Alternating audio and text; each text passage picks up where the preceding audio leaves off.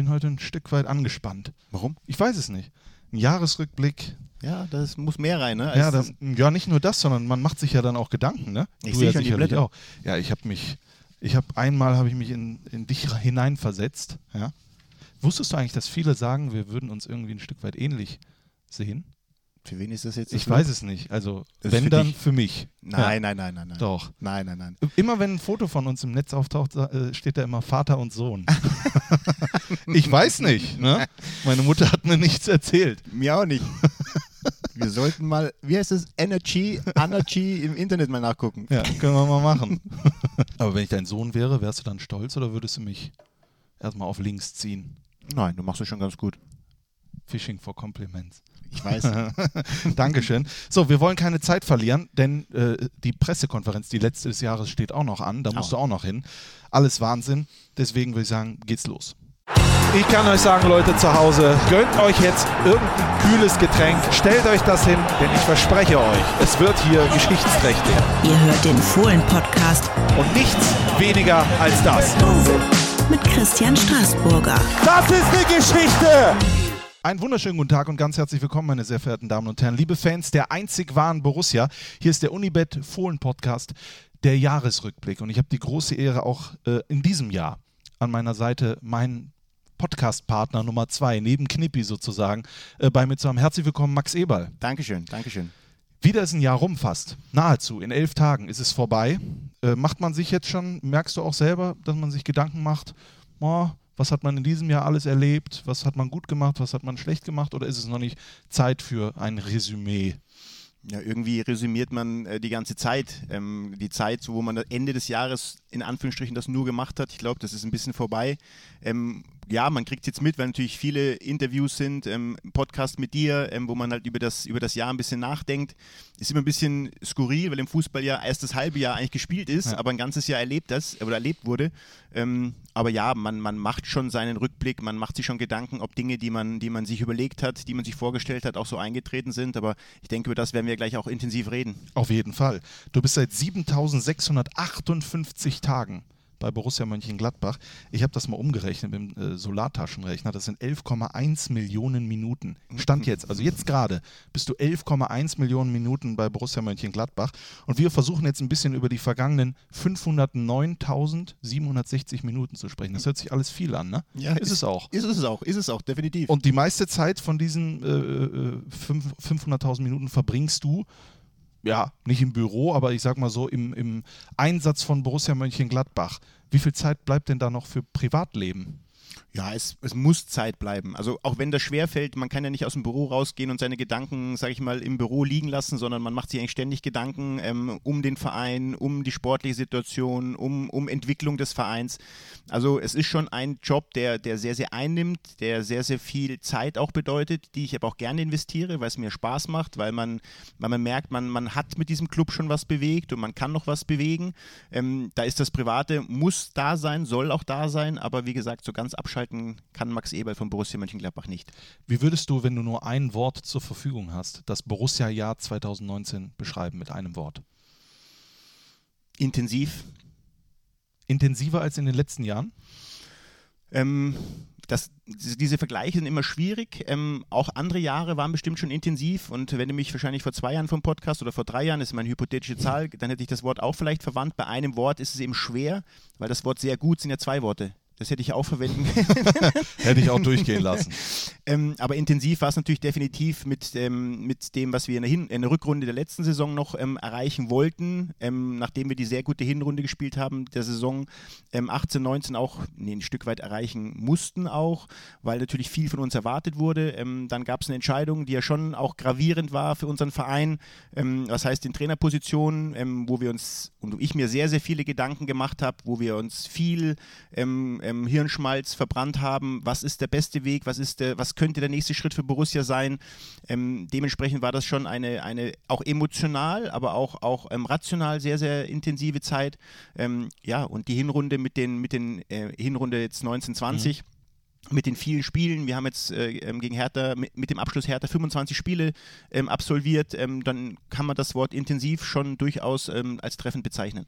Da stimme ich dir zu, denn ich mache ja jedes Spiel auch mit. Ich bin genauso wie du in jedem Stadion und dann ist intensiv, glaube ich, das absolut richtige Wort. Zur Einordnung für die Zuhörer, heute ist der 20.12., morgen also das letzte Spiel im Olympiastadion, 18.30 Also besser kann man ein Jahr eigentlich gar nicht abschließen. Ich hoffe ja vor vielleicht sogar ausverkauftem Haus im Olympiastadion, denn die haben die Euphorie ja auch zurück mit Cleansea. Werden wir äh, vielleicht später nochmal drüber sprechen. Du hast gesagt, ein Jahresrückblick im Fußball ist immer etwas schwierig. Das haben wir in den letzten Jahren ja auch schon gemerkt. Deswegen versuchen wir die, die Hinrunde ein bisschen intensiver zu betrachten, müssen aber natürlich anfangen mit äh, dem Abschluss der Rückrunde. Das hast du auch schon 100 Millionen Mal äh, gemacht, aber nicht im Fohlen-Podcast.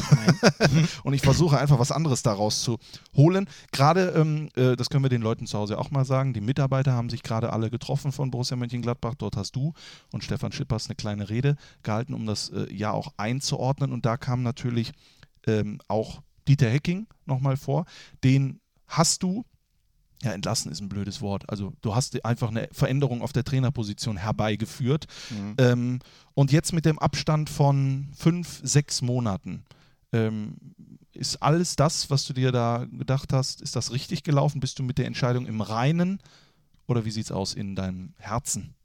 ja, es muss unterscheiden zwischen, zwischen Herzen, das habe ich ja auch oft genug betont, ähm, und zwischen ähm, Beruf ähm, als Sportdirektor die Verantwortung zu tragen für diesen Verein, ähm, für die sportliche Entwicklung. Ähm, emotional, das haben wir oft genug auch schon, auch schon gesagt, ähm, war, das, war das für mich eine der, der schwereren Entscheidungen, ähm, weil Dieter Hecking ein großartiger Mensch ist, der sich mit Borussia Mönchengladbach extrem identifiziert hat und das auch immer noch tut. Also wir telefonieren sehr, sehr häufig und äh, nach Spielen ähm, analysieren wir Spiele, besprechen auch Spiele. Und ähm, das war für Dieter ähm, schon ein großer, ein großer Schlag, äh, den ich ihn damals äh, ähm, versetzen musste. Ähm, aber das eben auch, wie schon oft angesprochen, auch aus totaler Überzeugung getan habe. Ich habe mir und wir haben uns sehr, sehr viele Gedanken gemacht Borussia Mönchengladbach ist ein Verein, der, der immer wieder gegen diese ganz großen Vereine in der Bundesliga ähm, anstinken will, sage ich immer so gerne. Und ähm, da müssen wir uns einfach Gedanken drüber machen. Und ähm, ich hatte einfach das Gefühl, wir hatten das Gefühl, dass es eben ein Zeitpunkt war, wo Dieter uns zweieinhalb Jahre wirklich in seiner, in seiner Art ähm, als Mensch, aber auch in seiner Art als Trainer ähm, definitiv geholfen hat. Er hat einen Club, der nach einer großartigen Zeit mit Lüsschen, nach, einem turbulenten, nach einer turbulenten Zeit mit André Schubert, ähm, die so ein bisschen im Durcheinander endete, ähm, wieder Stabilität zu geben, wieder Ruhe zu geben und trotzdem eben mit dem Abschluss der letzten Saison noch einen großen sportlichen Erfolg ähm, ähm, besorgt zu haben, nämlich mit der Teilnahme an der Europa League. Und ähm, das waren eben erstmal die, die, die Ausgangslage. Und trotzdem hatte man das Gefühl, hatte ich das Gefühl, dass eben, wenn es jetzt in die Zukunft geht, wenn es weitergeht, ähm, möchte ich, würde ich mir wünschen, dass wir neue Aspekte, ähm, sportliche Aspekte in den, in den Club bringen. Ähm, da ging es rein um sachlich-fachliche Themen. Da ging es nicht um den Menschen, Dieter Hecking, da ging es nicht um seine Art, sondern es ging für mich rein um die sachlich-fachliche Entscheidung. ein Stück weit was on top zu setzen, was wir in den letzten Jahren sehr, sehr erfolgreich gemacht haben. Und da schien es mir, dass eben ein neuer Trainer mit seiner neuen Ansprache, mit seiner neuen Art, ähm, mit seiner neuen Idee ähm, uns da weiterbringen könnte. Ähm, könnte deswegen konjunktiv, weil ich das im Sommer ja so überlegen musste ja. ähm, und mir Gedanken machen musste. Und jetzt ein halbes Jahr später kann man sagen, dass eben viele Dinge, die wir uns überlegt haben, die ich mir überlegt habe, die wir uns vorgestellt haben, doch auch eingetreten sind. Es ist ein Stück weit eine andere Art, es ist ein Stück weit ähm, ein neuer Ansatz, den wir, den wir gewählt haben. Und ähm, ja, jetzt sitzen wir hier im Dezember und ähm, kann sagen, dass doch sehr, sehr viele Dinge von dem, was wir uns vorgestellt haben, funktioniert haben. Das werden wir gleich sehen, wenn wir auf das ein oder andere Spiel schauen. Aber wir versuchen auch heute in dem Podcast ein bisschen die, das fußballerische Jahr auch vergleichen mit dem gesellschaftlichen Jahr. Auch da ist ja natürlich viel passiert. Und eine Sache, die man vielleicht schon verbinden kann zuallererst, ist irgendwie gefühlt, ich weiß nicht, ob es bei dir auch ist, dieses Jahr sind so Stimmungen von äh, Sachen im Internet oder auch von Demonstrationen oder sonst irgendwas oder so Kleinigkeiten, wenn man an Greta Thunberg denkt, an Donald Trump etc. So Meinungen von teilweise Leuten, wo du denkst, wo kommen denn die überhaupt her? Aber in Deutschland äh, herrscht Meinungsfreiheit, deswegen akzeptieren wir alle. Und die gab es ja auch ein Stück weit zu, äh, ich sag jetzt auch immer ein Stück weit, ist ja so. du hast mich, ich hab dich Papa, äh, ähm, äh, äh, ist ja auch ein, gegen Dieter Hecking. Da war ja auch hin und wieder ein bisschen schlechte Stimmung. Das hat man auch gemerkt, nicht nur im Netz, sondern auch im Stadion.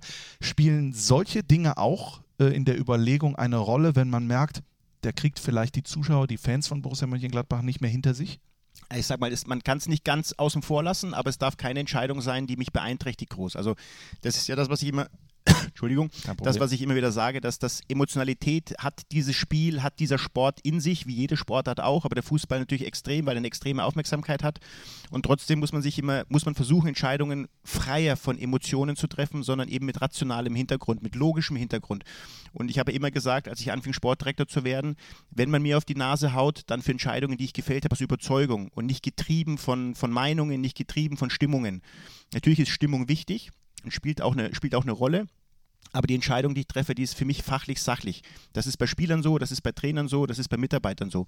Und, ähm, und Dieter hat hier eben für mich wirklich einen sehr, sehr guten Job gemacht, äh, die ganze Zeit, die zweieinhalb Jahre, die er hier war.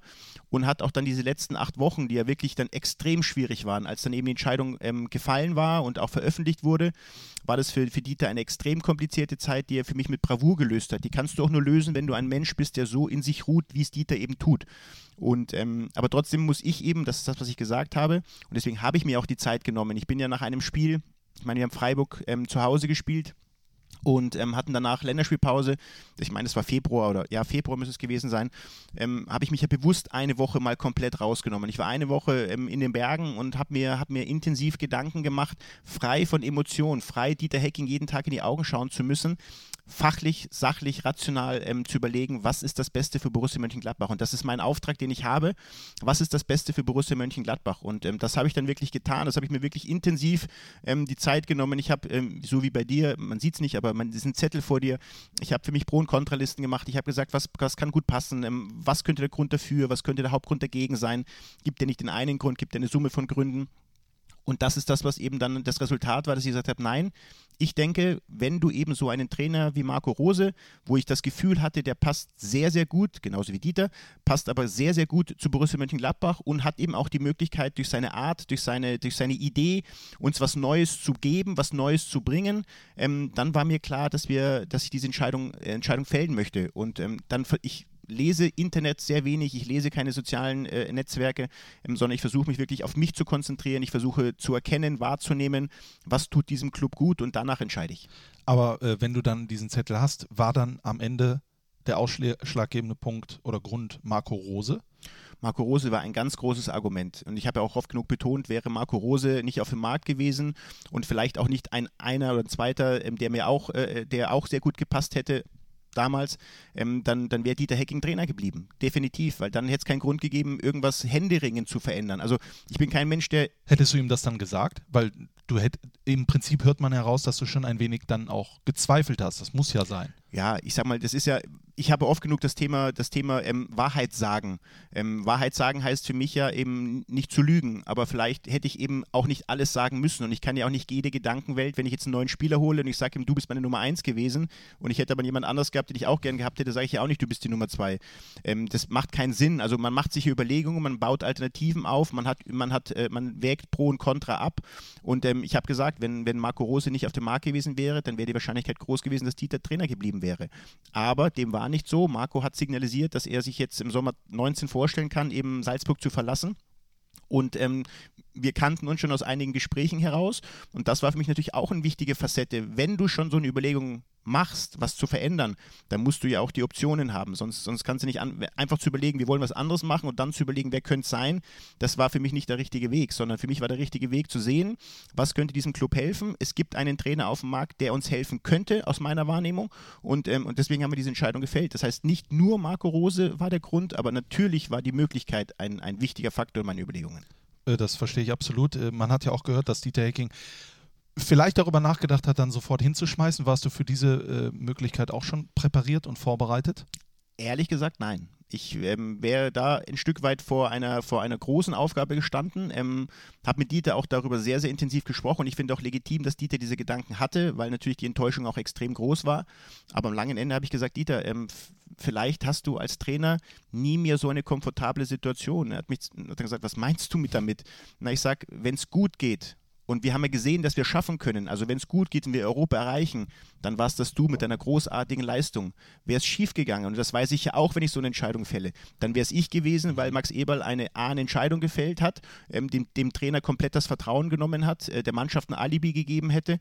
Und, ähm, und Max Eberl wäre schuld gewesen, dass wir vielleicht nur Siebter oder Achter geworden wären. Also mir war schon klar, dass diese Entscheidung eine, eine, eine weitreichende ist und die auch für mich äh, ein Stück weit hätte unangenehm werden können.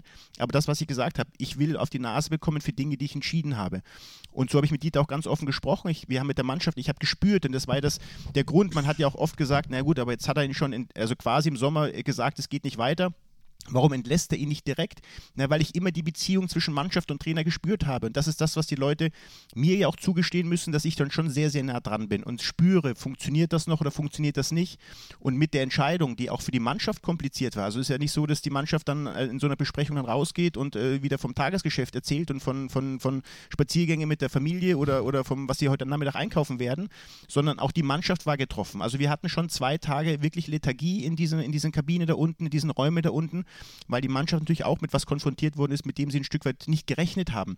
Und, ähm, aber ich habe dann eben relativ schnell wieder gemerkt, diese Energie, ich habe die Mannschaft gemerkt, die gesagt hat, okay, alles klar, aber wir wollen auch für den Trainer, natürlich auch für uns, also für den Spieler, aber auch für den Trainer eben jetzt dieses, dieses Ziel ziehen, nämlich nach Europa zu kommen.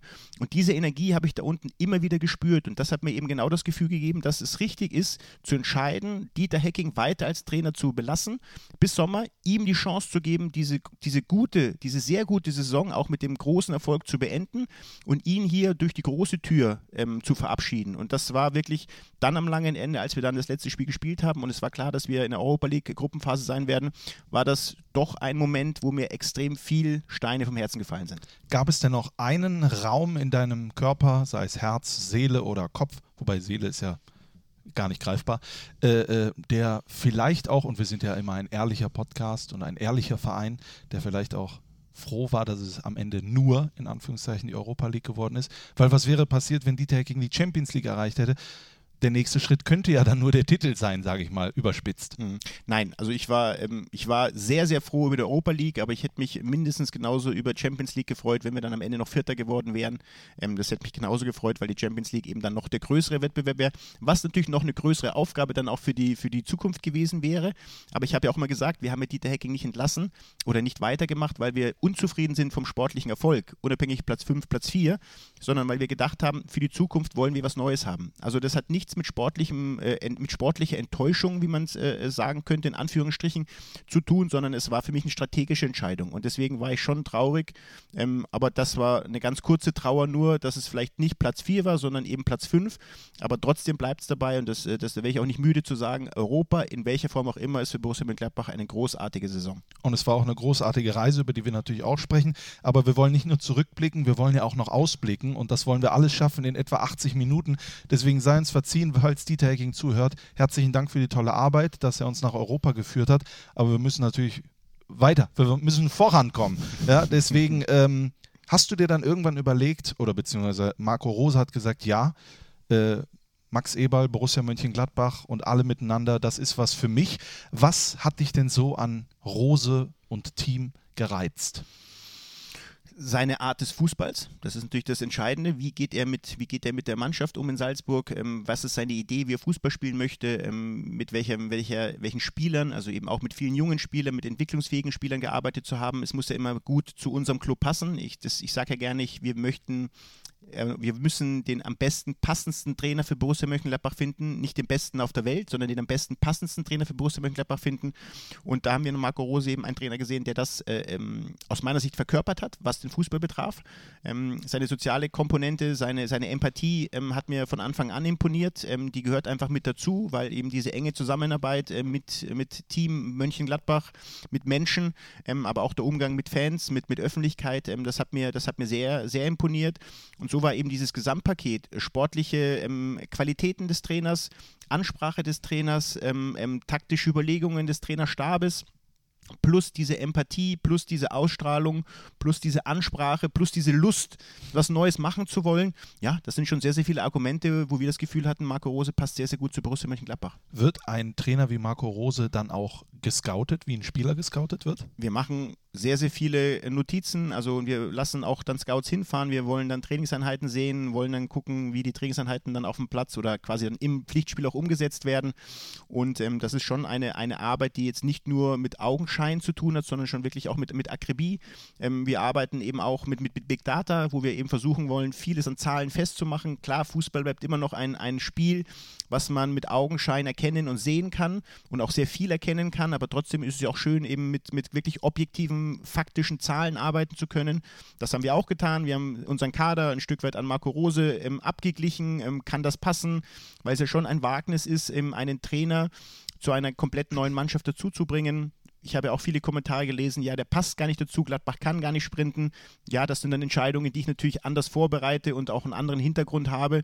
Und eben auch diese Zahlen haben sehr, sehr dafür gesprochen, dass es äh, gut passen kann im Kader. Es ist wie immer im Leben, bei jeder Traineranlassung gibt es aber auch drei, vier, fünf Spieler, die eben vielleicht etwas schwerer mit dem neuen Trainer klarkommen, sei es als Mensch oder sei es eben mit seiner sportlichen Ausrichtung. Aber auch das muss man eben ein Stück weit berücksichtigen. Aber die ganze Summe von, von Erkenntnissen, die wir hatten, hat mir gezeigt, dass das eben ein ja, ein sehr, sehr guter Move für Mönchengladbach sein kann und ähm, dass es Marco dann genauso gesehen hat, dass er sich hat ähm, überzeugen lassen, aber dass er sich auch seine eigene Überzeugung selber gemacht hat und gesagt hat, ja, ich will mit diesem Traditionsclub ähm, einen, eine neue Geschichte schreiben.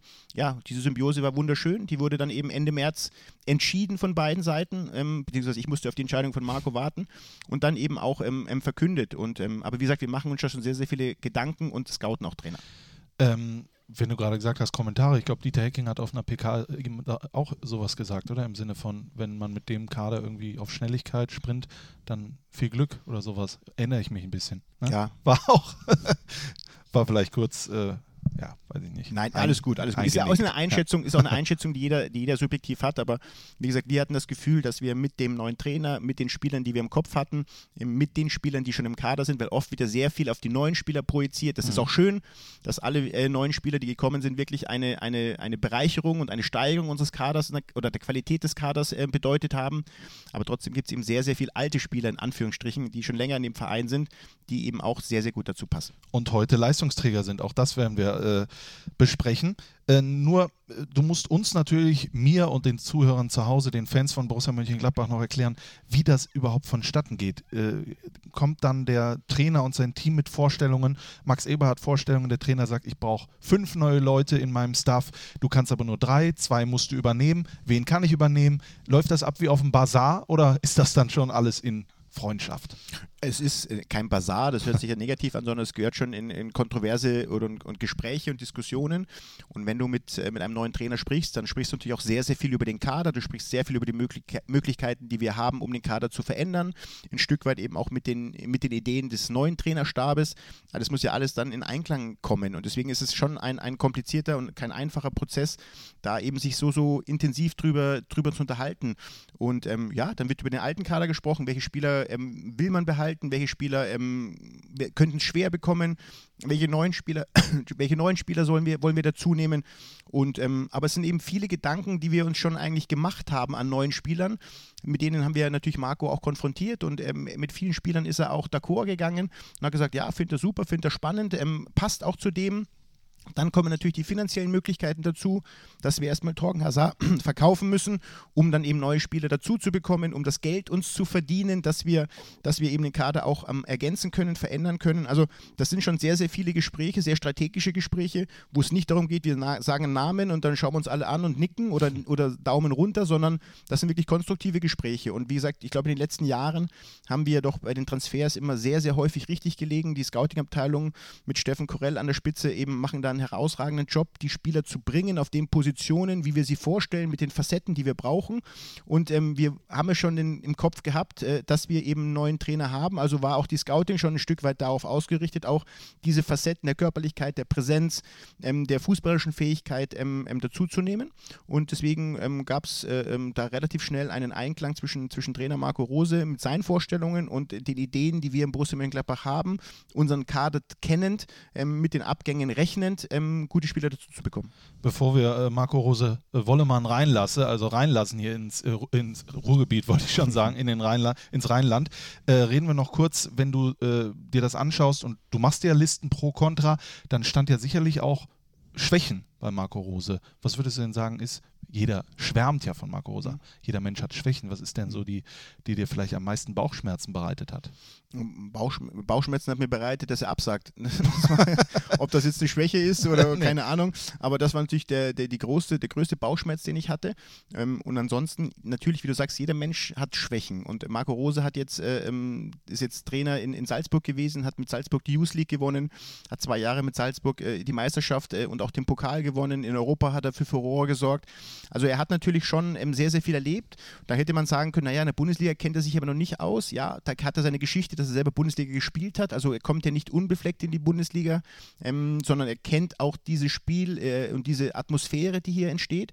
Aber natürlich ist ein, ein, ein, ein junger Trainer auch oder ein jüngerer Trainer, ähm, hat jetzt noch keine große Delle gehabt, wo man sagen kann, okay, jetzt muss man aber auch mal richtig dran ziehen. Aber mit deswegen seine Art, seine, seine, seine Empathie, seine soziale Kompetenz zeigt mir und, ähm, und lässt mich äh, auch da sehr, sehr positiv sein, wenn es sowas mal gäbe, dass das auch für uns kein Problem wäre, dass wir da durchgehen würden, dass wir da, dass wir dann eben versuchen auch ähm, oder zusammen stark sind, um dann eben auch diese Delle zu überstehen. Das kann ich jetzt noch nicht abschließend sagen, ähm, aber da mache ich mir keine, keine Gedanken. Das werden wir, würden wir schaffen. Mhm. Konjunktiv bitte, ich brauche es ja nicht, nee. ähm, wenn es so wäre. Aber das ist jetzt erstmal ein, ein Punkt, wo ich sage, das könnte, das haben wir noch nicht richtig bewerten können. Auch wenn seine erste Trainerstation bei Lok Leipzig doch mit Abstiegskampf zu tun hatte in der Regionalliga, ist aber auch schon etwas länger her. Dementsprechend gab es doch sehr, sehr viele, sehr, sehr viele ähm, Stärken. Die paar Schwächen, die werden wir zusammen als Club auffangen. Auf jeden Fall. Und bis jetzt habe ich ja noch nicht viele gesehen. Wobei, er ist doch auch manchmal ein Stück weit chaotisch. Ne? Ich war mal mit ihm, oder wir sind mal eingecheckt und dann hat er beim Security-Check seinen Koffer einfach da vorne vergessen und dann ist er schon durch, hin und auf einmal, wem gehört der Koffer? Und das am Flughafen. Und dann muss der nochmal zurück, hat aber, nimmt das alles mit einem Lächeln. Entgegen. Aber ja, deswegen hat er so einen großen ja. Trainerstab mitgenommen, weil René Maric ist genau dafür verantwortlich, oh, einzusammeln, einzusammeln was, was Marco liegen lässt. Nein, aber jeder Mensch ist ja anders und Entschuldigung, ich bin etwas erkältet. Ähm, aber aber ähm, Marco hat da äh, in, seinem, in seiner Art äh, muss er sich ja wohlfühlen und das ist, das ist seine Art. Hat er zwar selber gesagt, dass er ab und zu mal chaotisch ist, ähm, aber das äh, fangen, wie gesagt, das fangen wir als Club mit der Struktur auf. Und das ist auch nichts, was ich einem vorwerfen kann. Auch ich bin chaotisch, ja. aber so ist es bei Genies. Genie und Wahnsinn eng zusammen. zusammen, ja. Gott, wenn das jetzt der Markus hört, der wird sich denken, der Christian wieder. Naja sei es dahingestellt. Sei es dahingestellt. So, äh, Marco Rose ist dann gekommen zu Borussia Mönchengladbach, Gott sei Dank. Du hast keine Absage äh, bekommen von deinem äh, Wunschtrainer. Was hast du in den Anfangszeiten am ehesten wahrgenommen, was er gleich für eine Veränderung herbeigeführt hat? In der Kabine, vielleicht sogar, denn das muss man sagen, auch im ganzen Verein. Ja, das ist, das natürlich, jeder Mensch kommt mit seiner Art. Und ähm, ich fand, dass Marco Rose sehr schnell die Menschen auch, auch gefangen hat. Äh, du musst ja relativ schnell deine Stuff um dich herum äh, für dich begeistern. Du musst die Mannschaft für, begeistern für das, was du dir vorstellst. Und das ist eine große Qualität, die, die Marco hat, dass er Menschen mitnehmen kann, dass er Menschen ähm, ähm, begeistern kann und ähm, für seine Idee begeistern kann. Ich finde, dass, dass Marco, das habe ich in einem anderen Video schon gesagt, ähm, perfekt zu Borussia Mönchengladbach passt. Seine Art und Weise, seine Außendarstellung Einstellung, wie er mit den Menschen umgeht, für jeden ein offenes Ohr, ähm, geht äh, zu jedem Interview, geht zu, zu jedem Autogrammwunsch hin, ähm, spürt auch diese Wucht Borussia, das hat er auch gesagt, mein Gott, was hier los ist, wenn ich allein an den Tegernsee denke, wo uns 1000, 1500 Menschen begleiten über eine Woche, wenn du Trainingsauftakt hast und es ist Ferienzeit und du hast 2.000, 3.000 Menschen hier stehen. Also er ist auch angetan von, von dieser Wucht und, ähm, und Begeisterung, die hier in Mönchengladbach herrscht. Aber ich glaube auch, das war ein Gedanke, warum er sich für Gladbach entschieden hat. Eben genau er, der begeistern kann, zu einem Club, der begeistert werden möchte. Und diese, diese Kombination war ich vom ersten Tag an zu spüren. Das hast du bei der Staff gespürt, das hast du bei jeden Ansprachen gespürt. Das hast du gespürt, wenn er Ideen vermittelt hat, wenn er mit der Mannschaft gearbeitet hat, in einer unglaublichen Konsequenz. Er wollte, hat was im Kopf und genau das möchte er so umgesetzt wissen auf dem Trainingsplatz. Ich bin im Trainingslager ja auch dann äh, etwas näher mit dran, Gott sei Dank. Und ähm, das war, das war schön zu sehen und auch und auf der anderen Seite war schön zu sehen, wie die Mannschaft das aufgesogen hat, was er vermittelt hat. Also sie haben vom ersten Tag versucht, an das umzusetzen, was er eben ihnen vermitteln wollte, wie er es vermitteln wollte. Da gab es Spiele oder Trainingseinheiten, wo wir beide gesagt haben, huiuiui, das ist noch ein langer Weg. Dann gab es Trainingseinheiten, gesagt habe, hey, jetzt fruchtet schon ein bisschen was mehr von dem, was man sich vorstellt. Also das war ein Prozess, der wirklich äh, sichtbar, äh, verfolgbar war und der sehr, sehr spannend war. Aber wie gesagt, was hat Markov am Anfang an verändert? Seine Art hat, glaube ich, alle sehr stark in den Bann gezogen und das war gut. Und das kann man auch, äh, also das können wir auch zum Beispiel, wir im Pressebüro haben das ja auch. Geht es dir auch so, dass du eine ganz andere oder eine neue ich will nicht sagen Lust, aber es macht schon Bock irgendwie. Ich freue mich schon unfassbar auf das morgige Spiel. Also man ist irgendwie dauergeil. Ich, alle Zuhörer, ich kann alle beruhigen. Ich kann alle beruhigen, es ist alles in Ordnung. Der Tisch wackelt nicht. Nein, das ist halt, das ist ja das, was wir uns vorgestellt haben. Das ist ja die Art, die Marco hat, dass er eben wirklich äh, Lust hat, dass er, dass er, jetzt sage ich da auch das Wort geil drauf ist, eben diese Spiele zu bestreiten, der Mannschaft diesen Input zu geben, ähm, diese, diese, diese Gier, äh, Lust, äh, arbeiten zu wollen, dass sich die Arbeit eben auch lohnt, dass man dann Erfolg haben kann. Ähm, das ist das, was man sich ja vorstellt. Deswegen, du möchtest ja nicht eine Veränderung nehmen, wo quasi etwas Nonchalance äh, von einer anderen Person anders ausgesprochen wird, sondern du willst ja gerade was ein Stück weit Neues haben. Wie gesagt, immer basieren auf dem, was man schon hat als Club. Das darf man eben nicht gänzlich verlieren, aber das passte eben, oder diese Symbiose passt eben zwischen Marco, seinem neuen Ansatz, mit dem, was wir die letzten Jahre gemacht haben, fußballerisch und eben mit seiner Art, ähm, da, da begeistern zu können, begeistern zu wollen. Dann geht es natürlich auch ums Personal. Marco Rose hat sich auch im Prinzip nahezu alles angeschaut, was da war, um sich erstmal einen eigenen Eindruck zu verschaffen. Im äh, Training zum Beispiel auch das äh, müssen wir jetzt auch besprechen. Äh, Michael Cuisance äh, hat auch mit trainiert, mal mit, mal ohne Schnürsenkel, je nachdem. Äh, aber ihr habt dann gemeinschaftlich entschieden, dass es das Beste wäre für ihn, wenn er dann den nächsten Schritt macht beim FC Bayern München. Äh, hat das oder, oder hast du da wirklich so sehr den Mannschaftserfolg in Gefahr gesehen, dass du wusstest, ich muss da jetzt einfach reagieren? Wir haben das Gefühl gehabt, dass wir einen Spieler haben, den, den Marco sehr, sehr freudig eigentlich erwartet hat. Also Marco hat sich sehr auf, auf Mika gefreut, weil er in ihm natürlich großes Potenzial gesehen hat. Er hat natürlich auch das letzte Jahr oder die letzte Saison gesehen, wo er dann doch nicht so viel gespielt hat, aus welchem Grund auch immer. Da wollte er aber relativ unbefleckt rangehen. Er wollte sagen, ich habe das erste Jahr von ihm verfolgt, wo er außergewöhnlich performt hat. Ich habe das zweite Jahr gesehen, Klammer auf, was für einen jungen Spieler nicht, nicht unnormal ist, nach so einem Höhenflug auch mal etwas auf den Boden der Tatsachen zu knallen. Ähm, aber er sagt, ich will diesen Spieler besser machen. Ich will diesen Spieler zu einem Topspieler machen. Das ist meine Intention und auch von den, von den Voraussetzungen, die Mika hat. Sehr guter Fußballer, kann lang laufen, er hat kreative Ideen, ähm, ist willig, dachten wir. Ähm, diese Kombination wollte Marco einfach locken oder hat Marco auch gelockt und ähm, hat aber relativ schnell gemerkt, dass, dass wir einen Spieler haben, der, naja, eine Unzufriedenheit hat. Ne? Und er wusste nicht woher, er wusste nicht warum. Ich habe natürlich im Hintergrund sehr viel mit auch mit dem Berater dann kommuniziert, der gesagt hat, ja, äh, Mika ähm, ähm, hat nicht das Gefühl, dass, dass dieser Club ähm, ihn weiter fordern, fördern möchte, ähm, er möchte mehr Einsatzzeiten haben wo dann ganz normale, das waren auch gute Gespräche, also es war nicht alles schlecht und ich, ich, ich bin jetzt auch nicht da und, und, und möchte Mika vernichten, überhaupt nicht. Mhm. Es war halt eine Situation, wo zwei unterschiedliche Vorstellungen aufeinander geprallt sind. Und als wir dann eben das mit dem Berater gemerkt haben, dass es da doch einen großen Wunsch gab, mehr Spielzeiten zu haben, die nicht garantieren können, wo wir aber dachten, die werden automatisch kommen, aufgrund der Qualität, aufgrund der vielen Spiele, die wir haben, ähm, aber als dann eben auch am Trainingsplatz so ein bisschen äh, ähm, Marco das Gefühl hatte, naja, aber er will das nicht so annehmen, er will zeigen, dass er ein Stück weit unzufrieden ist, wo er gesagt hat, das braucht er nicht, ähm, ich will unbefleckt und ich bin unbefleckt. Ähm, ja, und irgendwann hat sich das so hochgeschaukelt und wir wussten halt, dass wir mit Markus Thuram und mit Rami Benzebaini noch zwei französisch sprechende Spieler dazu äh, nehmen wollten und ähm, ja, und irgendwann ist so ein bisschen die Gedankenwelt gereift, zu sagen, naja gut, wir müssen schon aufpassen, dass jetzt im Kader auch Unzufriedenheit muss da sein, also es ist nicht so, dass wir Unzufriedenheit nicht zulassen, doch, wir lassen Unzufriedenheit zu, wenn sie aber dann auch in, in, in, in Aktivität auf dem Platz äh, umgesetzt wird, nach dem Motto, ich will, ich bin unzufrieden, weil ich nicht spiele, aber ich zeige dir, ich bin besser als die anderen. So, und als wir so das Gefühl hatten, dass das wird weniger, das, das ist jetzt nicht immer so, ähm, dann haben wir gesagt, und ich dem Berater signalisiert, okay, du willst mehr Spielzeiten, du willst äh, einen neuen Schritt gehen, dann muss es aber das und das sein, sonst würden wir dich nicht gehen lassen. Das ist auf dem Markt eben für mich normal, gerade bei einem französischen Top-Talent. Ähm, und dann habe ich quasi im Hintergrund mit dem Berater ähm, das verhackstückt. Äh, Marco hat mit ihm weitergearbeitet, ganz normal. Und ja, und irgendwann kam eben der Anruf von Bayern München, dass sie ihn gerne zunehmen wollen würden. Und dann haben wir gesagt, okay, wenn wir dann eben die Möglichkeiten finanzieller Art bekommen, die wir uns vorstellen, ähm, die haben wir dann bekommen, ähm, dann sagen wir, okay, dann müssen wir eine Entscheidung fällen und wenn der Spieler nicht möchte, wir das Geld bekommen, was wir uns vorstellen, wir das Gefühl haben, wir können es im Kader mit anderen Spielern auffangen, ähm, wir können das Geld benutzen, um eben vielleicht noch einen Spieler dazu zu holen ähm, mit Rami, der uns, der uns vielleicht auf einer anderen Position richtig gut tun kann. Ja, wie immer, wie ich gerade schon bei, bei, bei Dieter und bei Marco gesagt habe, gibt es dann eben Pro und Contra, was der Marco, ähm, Steffen Korell und ich dann miteinander diskutieren. Ja, und da gab es eben die Entscheidung zu sagen, okay, dann muss er den Verein wechseln und wir werden was Neues machen. Aber du bist ja auch ein total empathischer Mensch und auch mit äh, Gefühlen und dir bedeuten die Jungs ja auch was. Äh, oder jeder Mitarbeiter bedeutet dir was. Ähm, wie kommt man auf den FC Bayern dann, wenn man mehr Spielzeit will?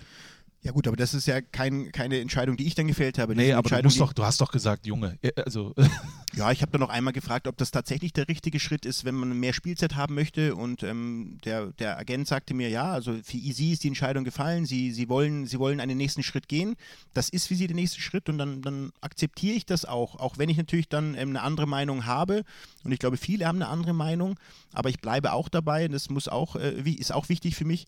Ja, Mika hat das Potenzial, auch bei Bayern München zu spielen. Also das, äh, das stehe ich ihm schon zu. Kriegt er es kriegt ähm, ähm, hin von, der, von dieser Demut, die man eben auch braucht, von, der, von, der, von dem Warten auf die Chance. Äh, bei Bayern wirst du wahrscheinlich länger warten müssen als bei uns. Ähm, aber das sind Dinge, die sie abgewogen haben, wo sie für sich entschieden haben, dass, das wollen sie tun. Ja, und es kann durchaus sein, dass Mika nochmal richtig zündet. Also das habe ich ja auch gesagt. Wir haben jetzt einen Transfererlös erzielt, der ist schön, aber es kann schon sein, dass Mika Cochance irgendwann nochmal einen, einen deutlich höheren Transfererlös erreichen könnte.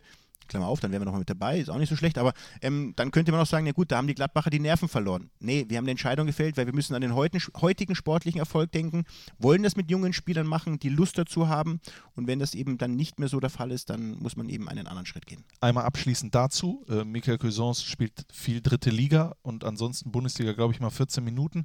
Hat auch hier beim Spiel äh, bei uns äh, auf der Bank gesessen. Schaut man da auch irgendwie mit einem weinenden Auge nochmal drauf oder, äh, oder denkt man auch, meine Güte, hätte der Junge doch Geduld gehabt? Ja, das, das denken wir schon. Das denken wir schon. Ähm, wir, er hätte heute definitiv, keine Ahnung, 15, 16 Einsätze bei uns gehabt, hundertprozentig, ähm, aufgrund der Verletzungen, aufgrund der Situation. Aber, das ist ja dann bei uns auch ein bisschen der Fall, dann ist es eben Laszlo Benisch. Und Laszlo Benisch ist dann einer der Newcomer der Saison. Ja. Ähm, er hat die Chance genutzt und, und das ist halt, was auch schön ist, dass wir dann doch eben mittlerweile schon ein paar Spieler mehr haben, die ähm, eben dann in solche Rollen schlüpfen können, wenn sich eben Plätze frei, äh, wenn, wenn Plätze frei werden. Wo Dunkelheit ist auch Licht und äh, du hast gerade gesagt mit Lazzi Benesch, aber hast vorhin dann auch noch gesagt Rami Benzebaini. Ich glaube, Corell, Eberl beantworten immer, oh, wie habt ihr den Tyram bekommen? Wie habt ihr den Embolo dann noch überzeugt? Ich will aber wissen, wie kommt man auf Rami Benzebaini, diese unfassbare äh, Granate? Ähm, auch das ist schon ein, ein langer Weg. Wir, wir kennen Rami schon sehr, sehr lange. Wir haben ähm, auch im Sommer, ähm, jetzt haben wir 19 gehabt, 18 schon über Rami nachgedacht, ähm, hatten dann aber die finanziellen Möglichkeiten nicht, weil Rami dann doch in seinem Club Rennen ähm, sehr, sehr angesehen war. Ähm, wir haben ihn ähm, sehr, sehr intensiv eben als Innenverteidiger immer gesehen, wussten aber, dass er das links auch sehr, sehr gut machen, äh, macht. Und, Entschuldigung, und ja, und wir, wir sind halt dann dabei, Spieler zu finden, die halt gut zu unserem Club passen. Und, ähm, und wir hatten jetzt das Gefühl, eben mit den Möglichkeiten, die wir finanziell haben, das kann uns, das kann uns gut zu Gesicht stehen. Rami ist auch ein sehr emotionaler Spieler, ist ein Spieler, der auch mal aus sich herausgeht, ähm, wenn man hier an die gelb-rote Karte gegen Bremen denkt, ähm, vielleicht manchmal auch etwas über den, über den Moment hinaus, aber das tut uns gut. Und das ist das, was wir uns eben unter anderem bei den neuen Spielern auch vorgestellt haben, dass wir natürlich fußballische Qualität haben wollen, dass wir ein Stück weit Power haben wollen, dass wir aber auch Emotionalität haben wollen. Und ähm, dann ist es eben wieder der Punkt, das, was wir oft auch sagen, der Moment zu treffen, wann der Spieler für uns leistbar ist. Und er hatte nur noch ein Jahr einen Vertrag. Wie gesagt, wir wussten eben im Sommer 18, dass es leider nicht klappen wird, weil, weil die Forderungen, die finanziellen Forderungen zu hoch waren. Aber Rami wusste, dass wir weiter an ihm dran sind. Er wusste, dass wir ihn beobachten und hat dann eben auch keine Vertragsverlängerung ähm, zugestimmt, sondern hat ein Stück weit eben immer mit uns im Austausch, nicht nur mit uns, wahrscheinlich mit anderen Vereinen auch, aber auch mit uns, ähm, da diesen, diesen Weg begleitet. Und wenn du dann eben nur noch ein Jahr Vertrag hast, dann ist halt auch irgendwann die finanzielle äh, Machbarkeit ähm, realistischer. Und ähm, es passte sehr gut. Ähm, wir wollten einen Konkurrenten zu Oscar dazu bekommen. Oscar, der auch gesagt hat, ich will auch diesen Konkurrent haben. Andreas Paulsen, der noch ein bisschen Zeit braucht, eben dieser Konkurrent zu sein. Ähm, Rami, ein Spieler, der sowohl äh, linker Innenverteidiger als auch linker Verteidiger spielen kann, ähm, mit seiner Art, mit den Möglichkeiten. Das war für uns dann der entscheidende Fakt, es zu tun. Und äh, Rami ist mit Rennen Pokalsieger geworden. Äh, Rami hat den, äh, mit Algerien den Afrika Cup gewonnen. Also da kommt auch jemand, der schon was erreicht hat in seinen immer noch jungen Jahren mit 24. Ähm, ja, und so war im Grunde diese lange Geschichte ähm, kurz erzählt, warum wir uns, äh, warum wir Rami für uns gefunden haben. Die Fußballwelt sucht nach Au Außenverteidigern, die sowohl hinten als auch vorne und äh, Wir haben einen, wir haben mehrere, die das überragend machen. Zum Beispiel ja auch Stevie Liner. Inwie, inwieweit war Stevie Liner wichtig, um vielleicht direkt von Anfang an Bindeglied zwischen der, äh, dem neuen Trainerteam und der Mannschaft, vielleicht sogar Vermittler, Erklärer, wie auch immer zu sein? Es ist natürlich wichtig oder angenehm, wenn du sowas gravierend anderes äh, on top setzt zu dem, was wir schon fußballisch gemacht haben, äh, jemanden auch auf dem Platz zu haben, der das vielleicht aus dem FF schon kennt. Ähm, und wir haben Stevie Leine auch in einem Jahr zuvor schon ähm, im, im, Auge gehabt. Da war aber ein großes Angebot von SSC Neapel, wie wir verstanden haben, für ihn noch äh, ähm, da, ähm, was wir nie hätten leisten können. Aber wir wollten einen rechten Verteidiger machen, haben damals Michael Lang gemacht.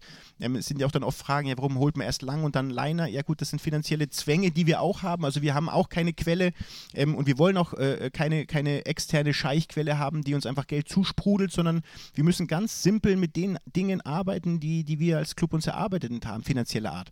Und ähm, da war eben jetzt im Sommer die Möglichkeit, ähm, dass äh, Trainer, klar, kennt Stevie Leiner aus dem FF, und es war schon ein Aspekt zu sagen, jemanden auf dem Platz zu haben, der das wirklich schon kennt, der, der eine Mannschaft mitreißen kann. Gerade für die Art und Weise des Pressings ist es ja manchmal auch schön, jemanden zu haben, der verrückte Dinge macht und wenn die, der Rest der Mannschaft dann eben dann mitzieht, dann ist das schon ein Impuls, der auf dem Platz entstehen kann. Und es gibt eine, eine wunderbare Geschichte, die wir äh, auch in der Hinrunde jetzt erlebt haben.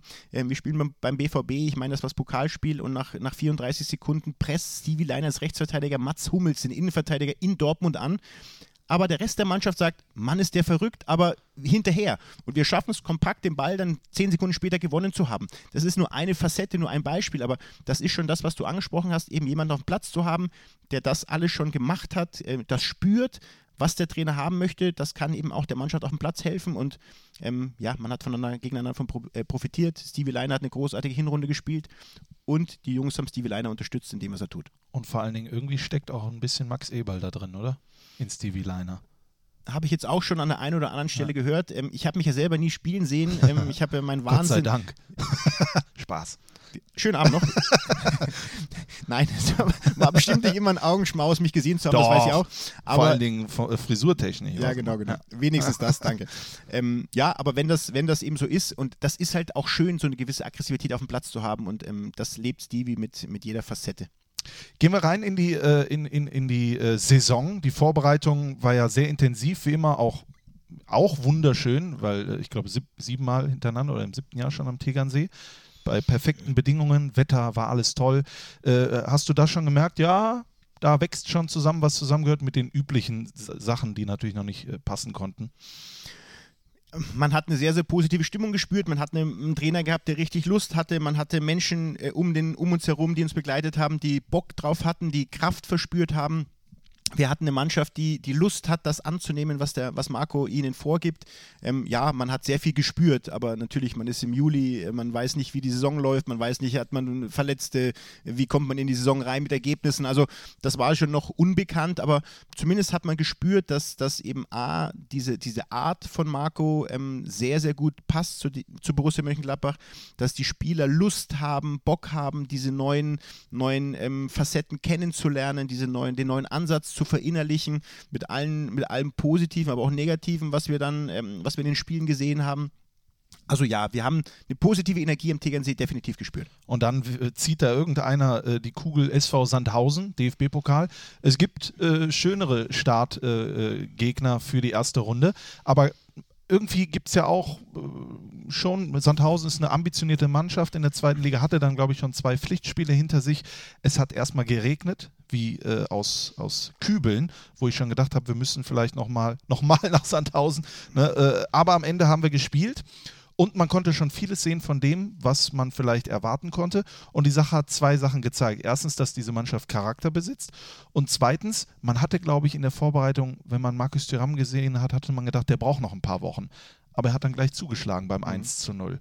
Geht es dir auch so, dass du diese Bestätigung gleich gesehen hast beim SV und dass dieser Sieg vielleicht auch wichtig war für die Ideen, die Marco Rose hat, dass die Mannschaft gemerkt hat, aha, es funktioniert ja. Ja, also wir hatten definitiv im Pokal oder dieses Pokaljahr, aber mit Sandhausen und Dortmund hatten wir doch, glaube ich, ja. die zwei schwersten Lose, die man im Topf bekommen hat, haben wir dann auch gezogen. Ähm, mit Sandhausen einen sehr, sehr ähm, guten Zweitligisten, der natürlich total über die körperliche Präsenz kommt, über den totalen Willen und Kampfkraft. Also wussten wir, dass da schon eine richtige Bewährungsprobe uns bevorsteht. Ich denke, dass wir uns der Bewährungsprobe gestellt haben, ohne dass wir Sandhausen ähm, ähm, dominiert haben und dass wir zelebriert haben. Aber wir haben einfach gearbeitet, wir haben einfach ähm, versucht, viele Dinge umzusetzen umsetzen, was Marco, äh, was wir uns in, in der Vorbereitung auch ähm, schon für Ideen ähm, ähm, erspielt haben und erarbeitet haben. Ähm, ja, es war noch zäh, was fußballerisch betraf, aber es, man hat gemerkt, die Mannschaft wehrt sich, die Mannschaft will gegen die Missstände, ähm, schlechtes Wetter, dreimal verschoben, äh, ambitioniertes Umfeld, robuster Gegner. Dann ist es schön, wenn natürlich ein Stürmer neu kommt und direkt trifft. Das ist wunderschön und ja, wir haben gedacht, Markus wird Zeit brauchen. Jedes Tor macht es natürlich schneller und leichter und dementsprechend war es dann wirklich ein rundum gelungener Auftakt. Du kommst weiter, du hast zu Null gespielt, du hast dich gewehrt gegen die Umstände, du hast äh, einen Torschützen, der gerade neu im Club ist. Ja, und wir sind weiter im Lostopf. Also es war dann schon ein sehr guter Auftakt. Dann reden wir kurz über äh, Tiküs, wie er genannt, der Fahnenschwenker. Tiküs, wie gefällt dir das eigentlich, dass er immer die Eckfahne nimmt nach Siegen? Ja, es war gegen Köln relativ spontan seine ja. Aktion. Es ist Gott sei Dank nichts geplantes, was schon vorher angekündigt ist, sondern ich finde spontanen Jubel schön und wenn es dann eben jetzt so ein bisschen Ritual geworden ist und die Mannschaft kommt damit gut klar, dann habe ich damit kein Problem. Nicht, dass er irgendwann deinen Pullover nimmt oder so und darüber zieht. Dann bist du natürlich. Ja, solange er mich nicht auf die Fahne steckt, das ist in Ordnung. das wäre natürlich auch, das wäre was. Du hast ja was gesehen, äh, oder ihr habt was gesehen, das ist ja immer eine große Teamarbeit, Corell und Co. Äh, in, in Tikus Tyram was er auch jetzt gleich, wenn man auf die Bilanzen schaut, was Tore und Vorlagen angeht, was Einsatz angeht, wie er Raum schafft, wie er trotz seiner Größe, Schnelligkeit, aber auch die Ballfertigkeit hat, äh, da kann man sich, glaube ich, schon mal zurückziehen und sich ein Zigarettchen anmachen, oder? Ja, also er hat viel von dem, was wir uns vorgestellt haben. Wir wollten Torgen Hazard setzen. Das war ja im Grunde für uns die 1 zu 1 Lösung, weil, weil Markus dann in Gangon immer auch über den linken Flügel kam, obwohl er bei den Jugendnationalmannschaften oft im Zentrum gespielt hat. Also wussten wir auch da, er kann mehrere Positionen spielen. Ähm, er brachte viel von dem, was wir uns vorgestellt haben für den Ersatz von, von Torgan, nämlich Schnelligkeit, Dribbling, Torgefahr, Assist. So, das hat Markus alles schon gezeigt gehabt und dementsprechend ähm, war es dann schon schön, dass er dann auch eben, das ist ja schon auch für uns wichtig, dass neue Spieler eben kommen, der Mannschaft signalisieren, hey, die Mannschaft denkt, da kommt einer, der macht uns besser, er kommt gut an, er kommt als Mensch gut an. Markus ist extrem positiv positiv, was uns eine Kabine ein super Gefühl bedeutet, was uns Energie bedeutet. Und ähm, ja, und das war dann schon ein, ein Transfer, der, der jetzt im Nachgang, nach einem halben Jahr, wo man sagen kann, es passt viel von dem, was wir gesehen haben. Er lacht immer. Er lacht einfach immer. Super positiv, super ja. positiv. Ähm, da, das ist das, was eben, was wir im Fußball hier haben wollen. Also bei allem Druck, den wir spüren, aber es soll ja trotzdem auch ein Stück weit Spaß und Freude vermitteln. Und wenn du eben so einen positiven Typen hast in der Kabine, wenn du Energie strahlst, der nimmt andere mit. Ähm, die, ganze, die ganze Mannschaft ist davon begeistert. Toni Janschke und, und, und, und Markus sehe ich ja sehr häufig zusammen. Der typisch Deutsche und äh, Markus, der sagt, was ist typisch deutsch? Toni Janschke. Ja. Es ist, es ist schön zu sehen, was für eine, was für eine Klima da herrscht. Und ja, und da Markus hat's, äh, macht es leicht, gemocht zu werden, aber unsere Mannschaft macht es auch den Neuen echt leicht anzukommen. Wir können nicht alle Spiele durchgehen, deswegen habe ich mich nur für den, das ein oder andere Entscheidende, vielleicht, wenn wir darüber sprechen, können wir, äh, können wir darüber diskutieren. Äh, es ging dann in die Bundesliga und äh, man sagt ja oft, klar, Siege sind schön, aber das meiste lernt man aus Niederlagen. Gegen Leipzig zu Hause das 1 zu 3. Ich glaube, da sind wir uns einig, dass wir da die bessere Mannschaft sind, aber eben nicht gewinnen. Wie wichtig war im Nachhinein, dass wir vielleicht gegen Leipzig äh, verloren haben.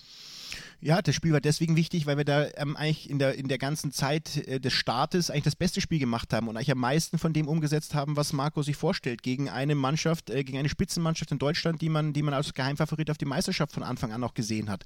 Und äh, deswegen war diese Niederlage, äh, hat geschmerzt, weil du ohne Punkt äh, rausgegangen bist und es war die einzige Heimniederlage in der Bundesliga, wenn man jetzt zurückschaut. Mhm. Ähm, aber man hat im Fußballerisch sehr, sehr viel und äh, ansatztechnisch sehr, sehr viel gesehen, was wir, was wir spielen wollten. Und deswegen weinendes Auge zu verlieren, aber das positive Auge eben zu merken, dass Dinge anfangen zu greifen. Und jetzt kommt äh, die, das erste Mal das, was uns in der Hinrunde ausgezeichnet hat, diese Comeback-Qualität. Dieses immer einmal mehr Aufstehen als hinfallen. Das größte Spiel, was man wahrscheinlich spielen kann, wenn man Gladbach-Fan ist äh, äh oder, oder, auch bei Gladbach spielt, äh, nämlich in Köln. Also das Derby gegen Köln. Das gewinnen wir dann durch ein Tor von äh, Alassane Player hast du das äh, wahrgenommen, dass die Mannschaft, die ja auch gespickt ist mit vielen ausländischen Spielern, die natürlich auch erstmal alles erleben müssen, alles einatmen müssen, dass das beflügelt hat? Oder ist diese ganze Geschichte vielleicht am Ende nur eine Fangeschichte, was das Derby angeht? Na gut, es, wir, das können wir nicht aus, äh, außen vor lassen. Also wenn du gegen Köln spielst, dann glaube ich, kann, kann sich keiner frei davon machen, dass es ein normales Spiel ist, sondern es ist schon ein Spiel, was, was man merkt, auch als neuer Spieler, dass es was Besonderes ist. Und ähm, das wird ja auch am Anfang, wenn neue Spieler kommen, dann ist ja auch Tower Weinmann, der sich mit den Fanbeauftragten, mit den Neuen auch hinsetzt und auch paar, paar Regeln vorgibt, paar, paar erzählt, was Borussia eigentlich ausmacht, wie seine Beziehung zu den Fans ist. Und ich bin mir sicher, dass in jedem Gespräch auch der erste FC Köln irgendwo fällt. Also ähm, geht man da nicht ganz unbefleckt in, die, in, die, in dieses Spiel hinein. Und gerade mit dem Start, wo wir halt gesagt haben, wir haben gegen äh, Schalke unentschieden gegen Mainz gewonnen und Leipzig verloren, also 1-1-1 die Bilanz gewesen, ähm, ist das Spiel in Köln schon auch wichtig, um ein gutes Gefühl zu haben. Mhm. Und ähm, da hat die Mannschaft wirklich ähm, ein, ein, sehr, sehr gutes Spiel gemacht. Wir haben in der ersten Halbzeit, äh, waren wir haushoch überlegen. Ähm, zu Beginn der zweiten Halbzeit war es so ein bisschen holpriger das Spiel, aber die Mannschaft hat sich da gewehrt, das, was du gesagt hast.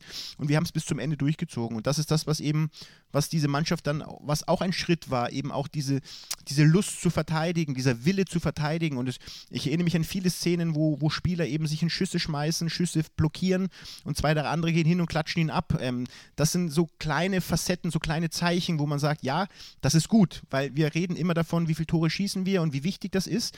Aber es ist mindestens genauso wichtig, dein Tor mit aller Kraft, mit aller Macht zu verteidigen ähm, und den anderen zu zeigen, geil, was du gerade gemacht hast.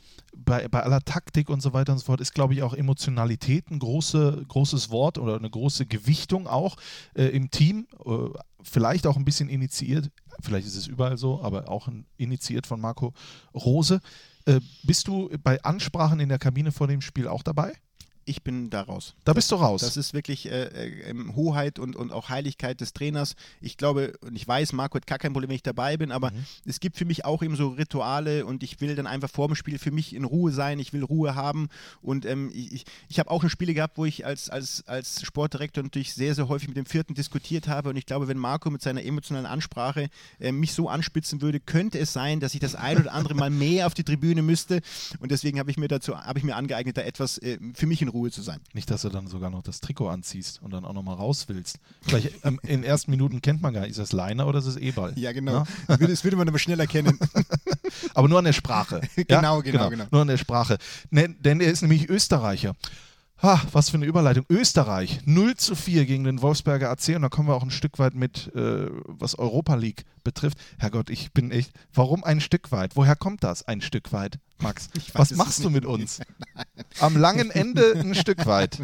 Das bin ist, ich so, ist es so langweilig mit mir? Nein, aber du bist, in, du bist, nein, du bist ein absoluter Influencer was Wörter, was, was Sätze angeht. Wir, wir reden immer nur ein Stück weit und am langen Ende, weil du das ständig irgendwo erzählst. Auch vorhin wieder, am langen Ende. Entschuldigung. Ja, macht ja nichts. Äh, hat, Stefan Schippers, hast du dir den Podcast angehört? Rasenfunk mit Stefan Schippers? Hast du nur wahrscheinlich. Noch nicht. Wusstest du überhaupt gar nicht, dass der da zu Gast war, oder? Nein. Nein.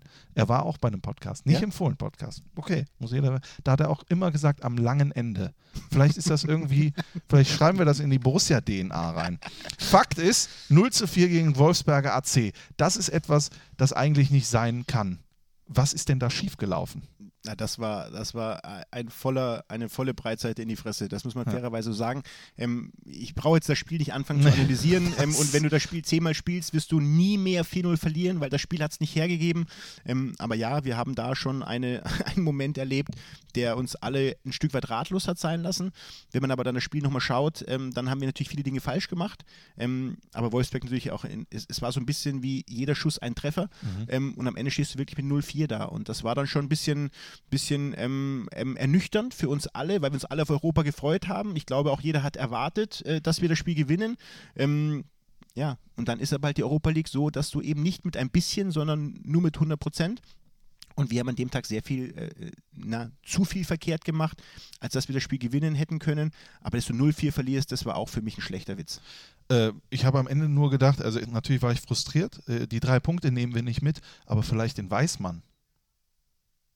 Den Torjäger. Den Torjäger vom Wolfsberger AC. Ja, aber Jetzt habe ich den Sportdirektor vor mir sitzen. Ja, aber ich denke, dass wir ähm, im Sturm, und das haben ja auch unsere Jungs gezeigt, sehr, sehr gute Quoten danach erzielt haben. Absolut. Und das ist ja, jetzt, das kann ich, jetzt kann ich mal den Übergang machen. Ja. Ähm, das ist für mich dann Qualität gewesen. Dann eben auch einen Markus Thüram ähm, in dem Spiel drauf gegen Fortuna, ähm, was ja auch in der ersten Halbzeit sehr, sehr kompliziert war und wir lagen ja hinten. Ja. Ähm, dass, wir, dass wir dann aber, und das war für mich so ein bisschen auch ein, ein, ein großartiges Signal, weil früher war es ja so, wenn wir dann in der ersten Halbzeit schlecht hatten, dann war es schwer, auch in die Spiel zurückzukommen. Und diese Mannschaft hat gegen Fortuna eine zweite Halbzeit gespielt, ähm, wo wir dann völlig verdient auch 2-1 gewinnen, mit viel Wille, mit viel Kraft, aber eben auch mit Qualität, die wir, die wir im Kader haben. Und das war für mich so ein bisschen eben auch ein, ein ganz wichtiger Fingerzeig in der Saison. Dieses Spiel, dieser Sieg. Aber als Adams in der sechsten Minute das 1-0 macht von Fortuna, hattest du auch kurz die, äh, die, den Gedanken, oh, jetzt Natürlich, könnten wir einen Knick natürlich. bekommen. Wir sagen ja nicht, Ne? dass es, man kann nicht sagen, wir haben es geplant, aber ähm, das war dann schon, wo wir gesagt haben, jetzt wird es eine komplizierte Situation. Jetzt kommt das, was wir, was immer, wenn man einen neuen Weg beginnt, eben auch mal äh, passieren kann, dass es etwas komplizierter wird, dass es holpriger wird, dass du eben einen neuen Weg mehr verteidigen musst, weil eben die Ergebnisse nicht da sind.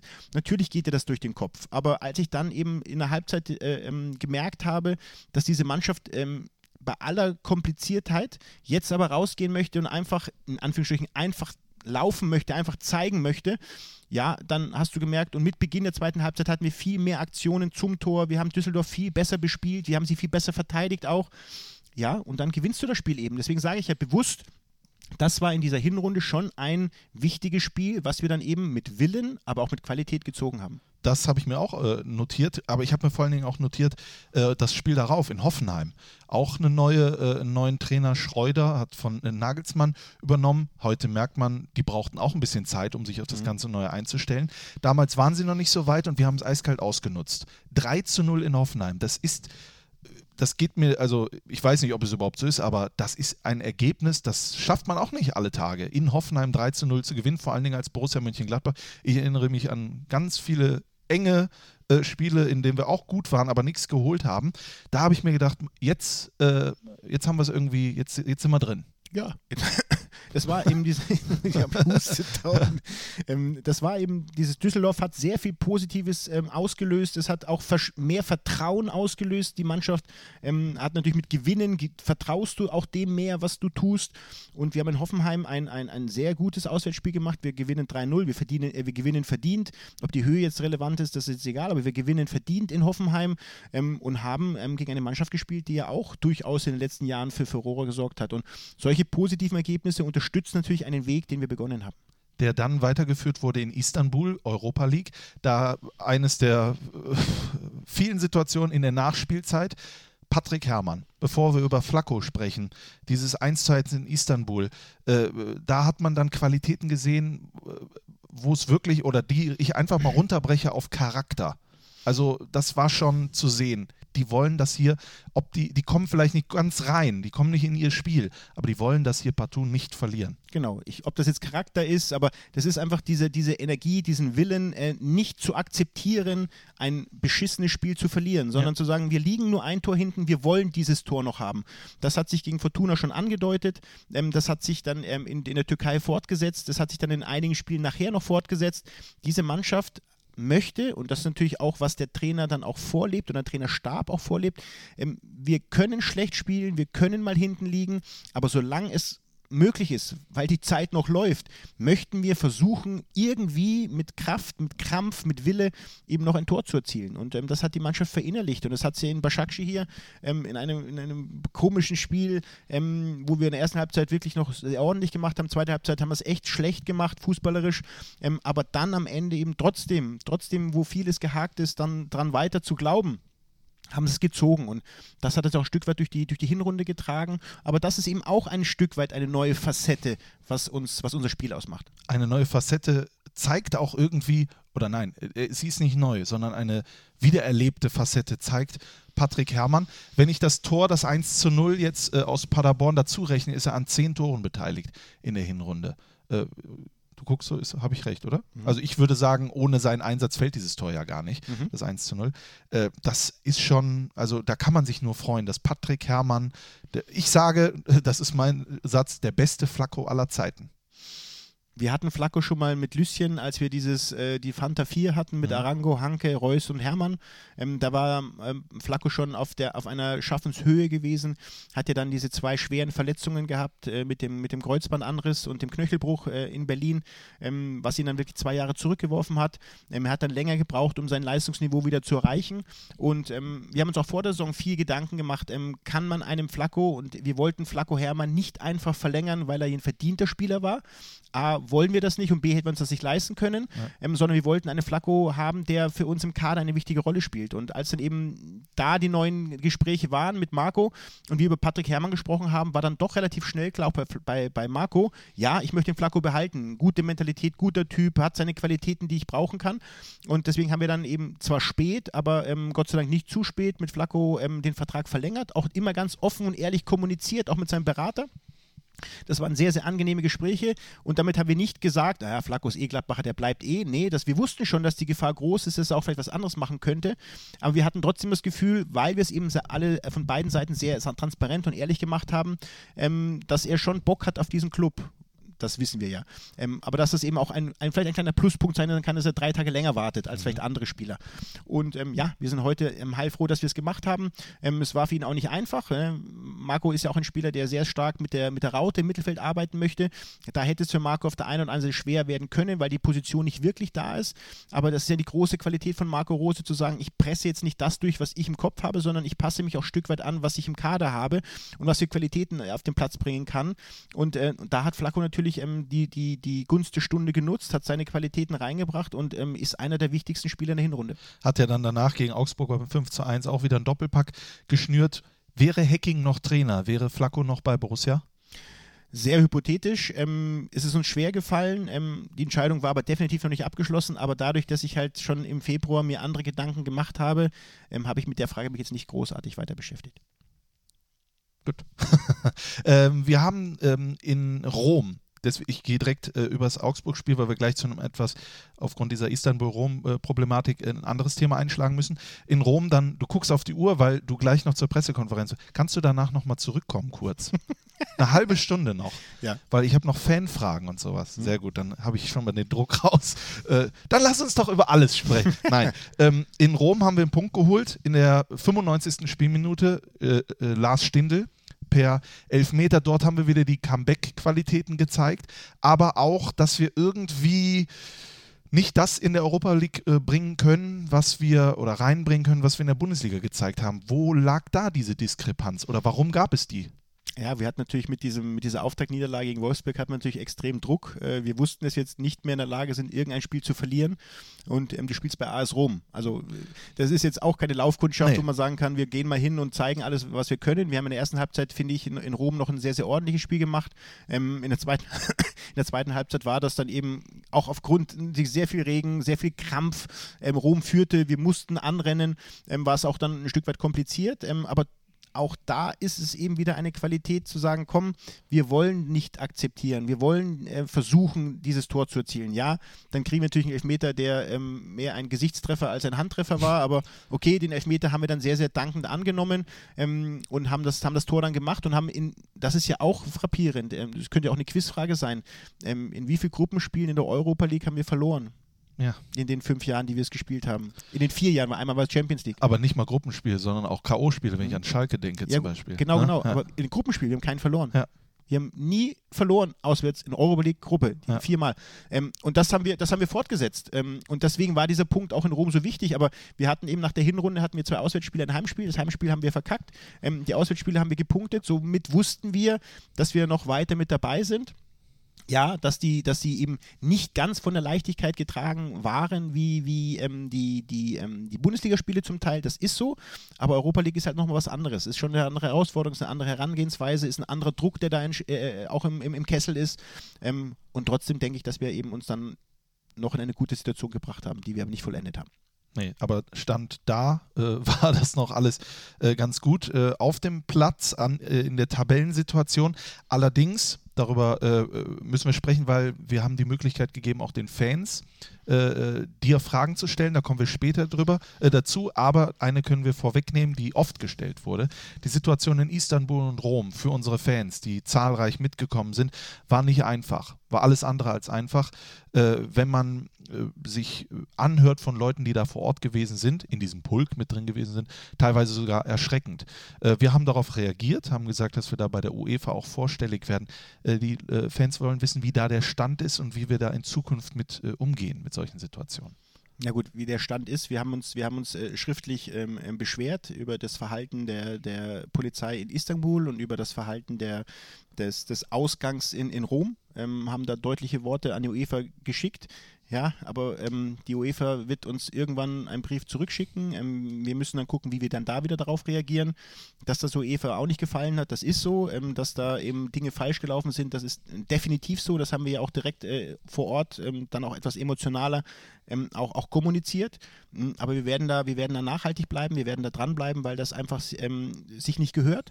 Ähm, wir ein Verein sind, der die Europa League ähm, schöner macht, weil wenn ich andere Stadien sehe, wo eben null Gästefans sind ähm, und diese Europa League ähm, dann etwas, äh, nicht etwas, sondern auch abwertet. und wir sind ein Verein, der dahin fährt, äh, Freude haben möchte, Erlebnis äh, haben möchte, Spaß haben möchte, dann möchte ich auch, dass unsere Fans, äh, unsere Zuschauer da eben diese Chance bekommen, das in Ruhe zu tun und in Ruhe zu erleben und nicht eben drangsaliert zu werden. Und da werden wir nachhaltig dranbleiben in Zukunft hoffen wir, dass wir das äh, nicht nochmal erleben. Wir werden natürlich, in, in, wenn wir dann wieder in Europa dabei sein werden, in Zukunft hoffentlich ähm, auch in diesen ähm, Meetings darauf hinweisen, dass wir mit mehr Fans kommen. Das bitte damit, äh, wir haben keine bösen Fans. Ja, wir haben dieses Pyro gemacht, was natürlich diese, der Auslöser war, warum unsere Fans dann so drangsaliert wurden, weil die Polizei diese Menschen finden wollte. Das ist natürlich dann äh, auch ein Problem, was wir intern haben. Ähm, aber wir müssen schon und wir werden auch darauf schauen, dass unsere Fans in Zukunft in Europa ähm, angenehmere äh, Erlebnisse haben und Freude haben und nicht am Ende dann eben mit, mit Frust, Trauer und sogar mit Ängsten nach Hause fliegen. Du und ja auch Stefan Schippers, ihr seid ja äh, nicht nur bei Borussia, sondern auch im Verband und bei der DFL auch äh, aktiv. Gibt es vielleicht eine Idee, gesamtkonzeptionell da äh, irgendwie anzugehen, weil man das Gefühl ja hat, äh, Istanbul und Rom eigentlich hatten die überhaupt gar kein Interesse daran, dass Gästefans mitkommen. Das Gefühl könnte man ja äh, gehabt haben, dass man sagt, wenn ihr das nicht wollt, wenn ihr keine Lust habt, habt auf sowas, dann spielt ihr einfach in, in, diesen Wettbewerben nicht mit. Oder ist das zu viel des Guten? Ja gut, das, äh, die DFL hat da keinen Einfluss drauf. Das ist UEFA. Genau, ja, aber mit UEFA. den Delegierten kann man ja vielleicht bei der UEFA irgendwie Gehör finden. Ja, das, äh, das ist, das ist ähm, relativ sinnlos, weil dann der Weg, bis es dann da ankommt, wo es sein müsste, das ist, da sind Jahrzehnte vergangen und die Menschen sind dann gar nicht mehr da. Also wir können nur eher über, über den öffentlichen Weg unseren Unmut kundtun. Ähm, wir haben Lust, ähm, Europa zu erleben, die deutschen Vereine haben Lust, Europa zu erleben ähm, und das müssen wir immer wieder positionieren und ähm, ja, jetzt zu sagen, diese Vereine, die keinen Bock haben auf Europa, sollen zu Hause bleiben. Naja, die Spieler haben ja schon Lust von diesen Vereinen. Was dann eben die, die Veranstaltungsleiter oder die, die Polizei daraus macht, ist was anderes. Ähm, das ist eben in anderen Ländern anders als in Deutschland. Deswegen ist es, also nicht, dass man das erleben muss und möchte. Aber es zeigt eben auch, wie es in Deutschland eben dann doch funktioniert. Sehr vieles funktioniert, was wir oft in Frage stellen, wo wir oft kritisieren oder Kritik üben, ähm, ist Deutschland doch ein, ein, ein Land, wo wir Fußball wirklich noch feiern und leben können ähm, und dass es in anderen Ländern eben anders gehandhabt wird. Ähm, das, ist, das ist erschreckend, dass es in der heutigen Zeit noch passiert, gerade das, was in Istanbul passiert, habe ich auch ähm, ähm, im Kund getan, dass ich damit, das, das akzeptiere ich nicht ähm, und das möchte ich auch nicht akzeptieren in der heutigen Zeit, aber wir werden nicht müde, und wenn du nämlich einmal aufgibst und sagst, komm, es hat eh keinen Sinn, äh, das werden wir nicht. Das kann ich jedem von unseren Fans sagen, wir werden nicht aufgeben. Wie stolz, wenn man dieses Wort benutzen darf, warst du, wie die Fans und der Gesamtverein, auch die Stadt äh, äh Mönchengladbach reagiert hat, dann am letzten Gruppenspieltag, wenn ich das vornehme, gegen Istanbul. Horst Geldinis, herzlich willkommen. Man hat eben nicht das gemacht, was vielleicht der ein oder andere gedacht hat, euch zeigen was, wenn ihr dann nach Istanbul, äh, äh, äh, wenn ihr nach Gladbach kommt, sondern wir haben gesagt, euch zeigen wir es, wie es geht. Herzlich willkommen. Äh, das Stadtwappen von äh, Mönchengladbach eine unfassbar äh, emotionale Choreo, weil das ist unsere Heimat und wir wollten zeigen, hier in Deutschland hat man die Möglichkeit, an all das zu glauben, egal woran du glaubst. Man, hat, man ist ein freier Mensch und das hat man ja gezeigt. Das hat mich extrem emotionalisiert. Dich doch auch, oder? Es ist genau das richtige Zeichen, nicht mit den äh, stumpfen und dummen Waffen der anderen zurückzuschlagen, sondern diese Größe, diese Qualität zu haben. Was will man heutzutage in der Welt? Wie will man miteinander umgehen? Nämlich offen, ehrlich. Jeder darf seine Neigung haben, die er haben möchte, solange es dem anderen nicht wehtut. Also das Positive. Und das war schon ein, ein großes Zeichen, was wir als Verein, als Stadt getätigt haben. Ähm, das war das absolut Positivste an dem Abend. Aber das ist für mich halt auch, und das möchte ich dann auch mal sagen, aber es ist vielleicht sogar mehr wert, als weiterzukommen in einer Europa League, dass man eben als Gesellschaft, als Verein so eine Stellung hat, so einen Standpunkt hat und den nach außen auch vertritt. Das ist das, was uns heutzutage wirklich in vielen, äh, vielen Bereichen, ich will nicht dauernd Facette sagen, ja. in vielen Bereichen verloren gegangen ist. Dieses, dieses wirklich akzeptieren, miteinander Rücksicht zu nehmen. Und da war man schon stolz, Borussia zu sein. Und ich bin mir sicher, dass das auch bei der UEFA angekommen ist und dass die das gesehen haben. Und vielleicht wird sich ja irgendwann auch was ändern. Schilder hochhalten mit so tollen Hashtags drauf, das können wir ganz gut, glaube ich, ne? und ein Foto machen. Aber das bringt niemandem was. Ähm, eine Sache, die ist nicht zu diskutieren. Es gibt nur eine Borussia, und zwar Borussia Mönchengladbach. Äh, der andere Verein in Schwarz-Gelb hat uns trotzdem bitterböse äh, äh, irgendwie wehgetan in der Hinrunde. Zweimal Borussia Dortmund in der Liga und im Pokal. Und ich weiß nicht, ob es die schwarz-weiß-grüne Brille ist, aber ich sehe uns da 180 Minuten als besseres Team. Trotzdem verlieren wir zweimal. Das muss doch unheimlich frustrierend sein für dich. Es hat, es hat extrem wehgetan, weil wir beide Spiele, sowohl in der Bundesliga als auch im Pokal, finde ich, ähm, mindestens auf Augenhöhe gespielt haben. Ähm, Borussia Dortmund mit, mit unserer Art des Fußballs ein Stück weit auch ähm, ähm, überfordert haben, ein Stück weit auch in Stress gebracht haben.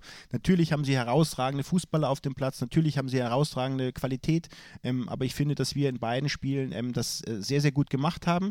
Aber das ist halt jetzt auch, was dann darauf hingewiesen wird, naja, aber beides verloren. Ja. Und das ist halt auch für uns ein Schritt, den wir jetzt äh, ähm, versuchen anzugehen, dass wir eben nicht äh, ähm, nur Komplimente bekommen, sondern dass wir auch eben ähm, es schaffen, dieses, dieses gute Spiel auch in, in, in Siege umzumünzen. Das ist jetzt auch eine Entwicklung, die wir, die wir gehen wollen man kann die, der Mannschaft 0,0 vorwerfen in beiden Spielen. Wir haben in beiden Spielen, wie gesagt, es ist sehr, sehr gut gemacht. Aber jetzt wollen wir eben, wir sind aber auch beiden Pokalwettbewerben raus, sowohl im DFB-Pokal als auch in der Europa League. Ähm, und das tut uns, das schmerzt uns schon. Ähm, und das, das wollen wir einfach auch dann auch, auch verändern. Und wir wollen auch jetzt dann eben dieses, dieses letzte Spiel gegen Hertha auch mit aller Kraft und mit aller Lust eben da nochmal zu punkten ähm, anzugehen. Und ähm, das ist auch ein Stück weit was, was eben neuer Ansatz ist. Ja, gut zu sein und gut zu spielen, das ist, ist gut. Und mit Borussia Dortmund auf Augenhöhe zu spielen, in zwei Spielen in kürzester Zeit, das ist auch ein Ausrufezeichen. Ähm, aber wir wollen dann eben auch in Zukunft da was mitnehmen. Im Ligaspiel hat äh, für Aufruhr gesorgt, vor allen Dingen ja auch, wir brauchen gar nicht über andere zu sprechen, wir sitzen nur, wir zwei sitzen hier, deswegen sage ich das. Bei mir war das so, das Abseitstor von äh, Torgan Hazard, was er äh, erzielt hat, äh, war doch in der Liga, ne? War das in der Liga? Ich glaube, es war in der Liga.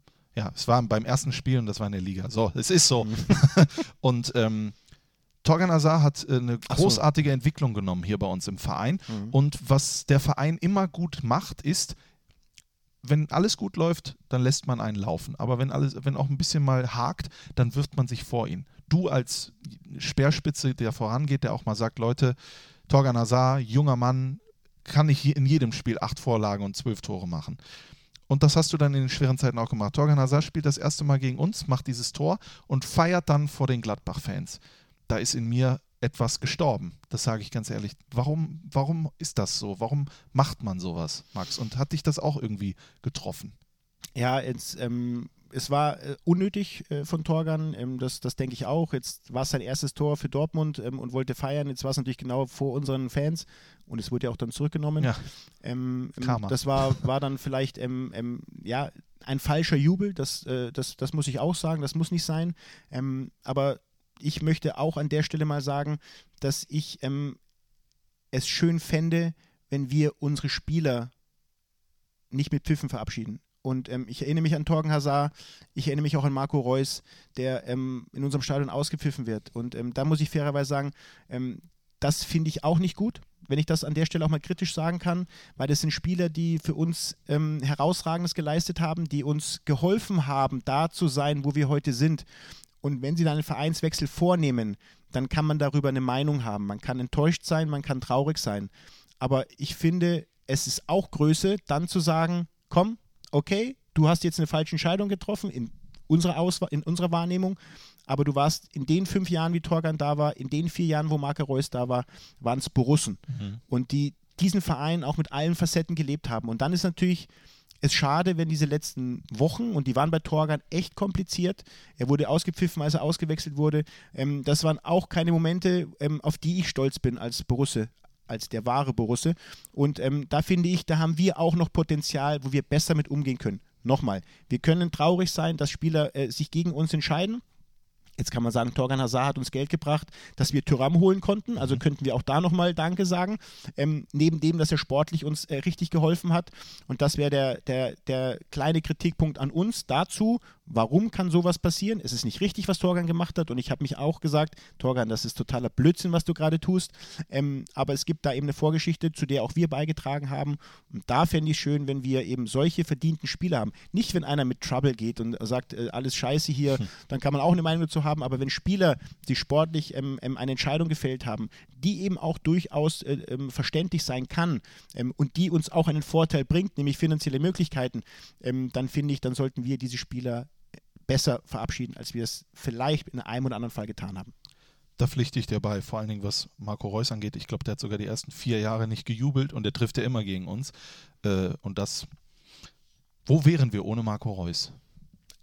Wer Eine weiß. gute Frage. Wer Eine weiß. Frage. Aber wir hatten ihn äh, und damals auch ein sensationeller Transfer. So, ich gucke mal auf die Uhr. Ich glaube, zehn Minuten können wir noch, dann mhm. unterbrechen wir kurz. Und dann kommst du nochmal zurück. Mhm. Ich warte. Nee, ich gehe mit runter. Ich lasse dich nicht mehr aus den Augen.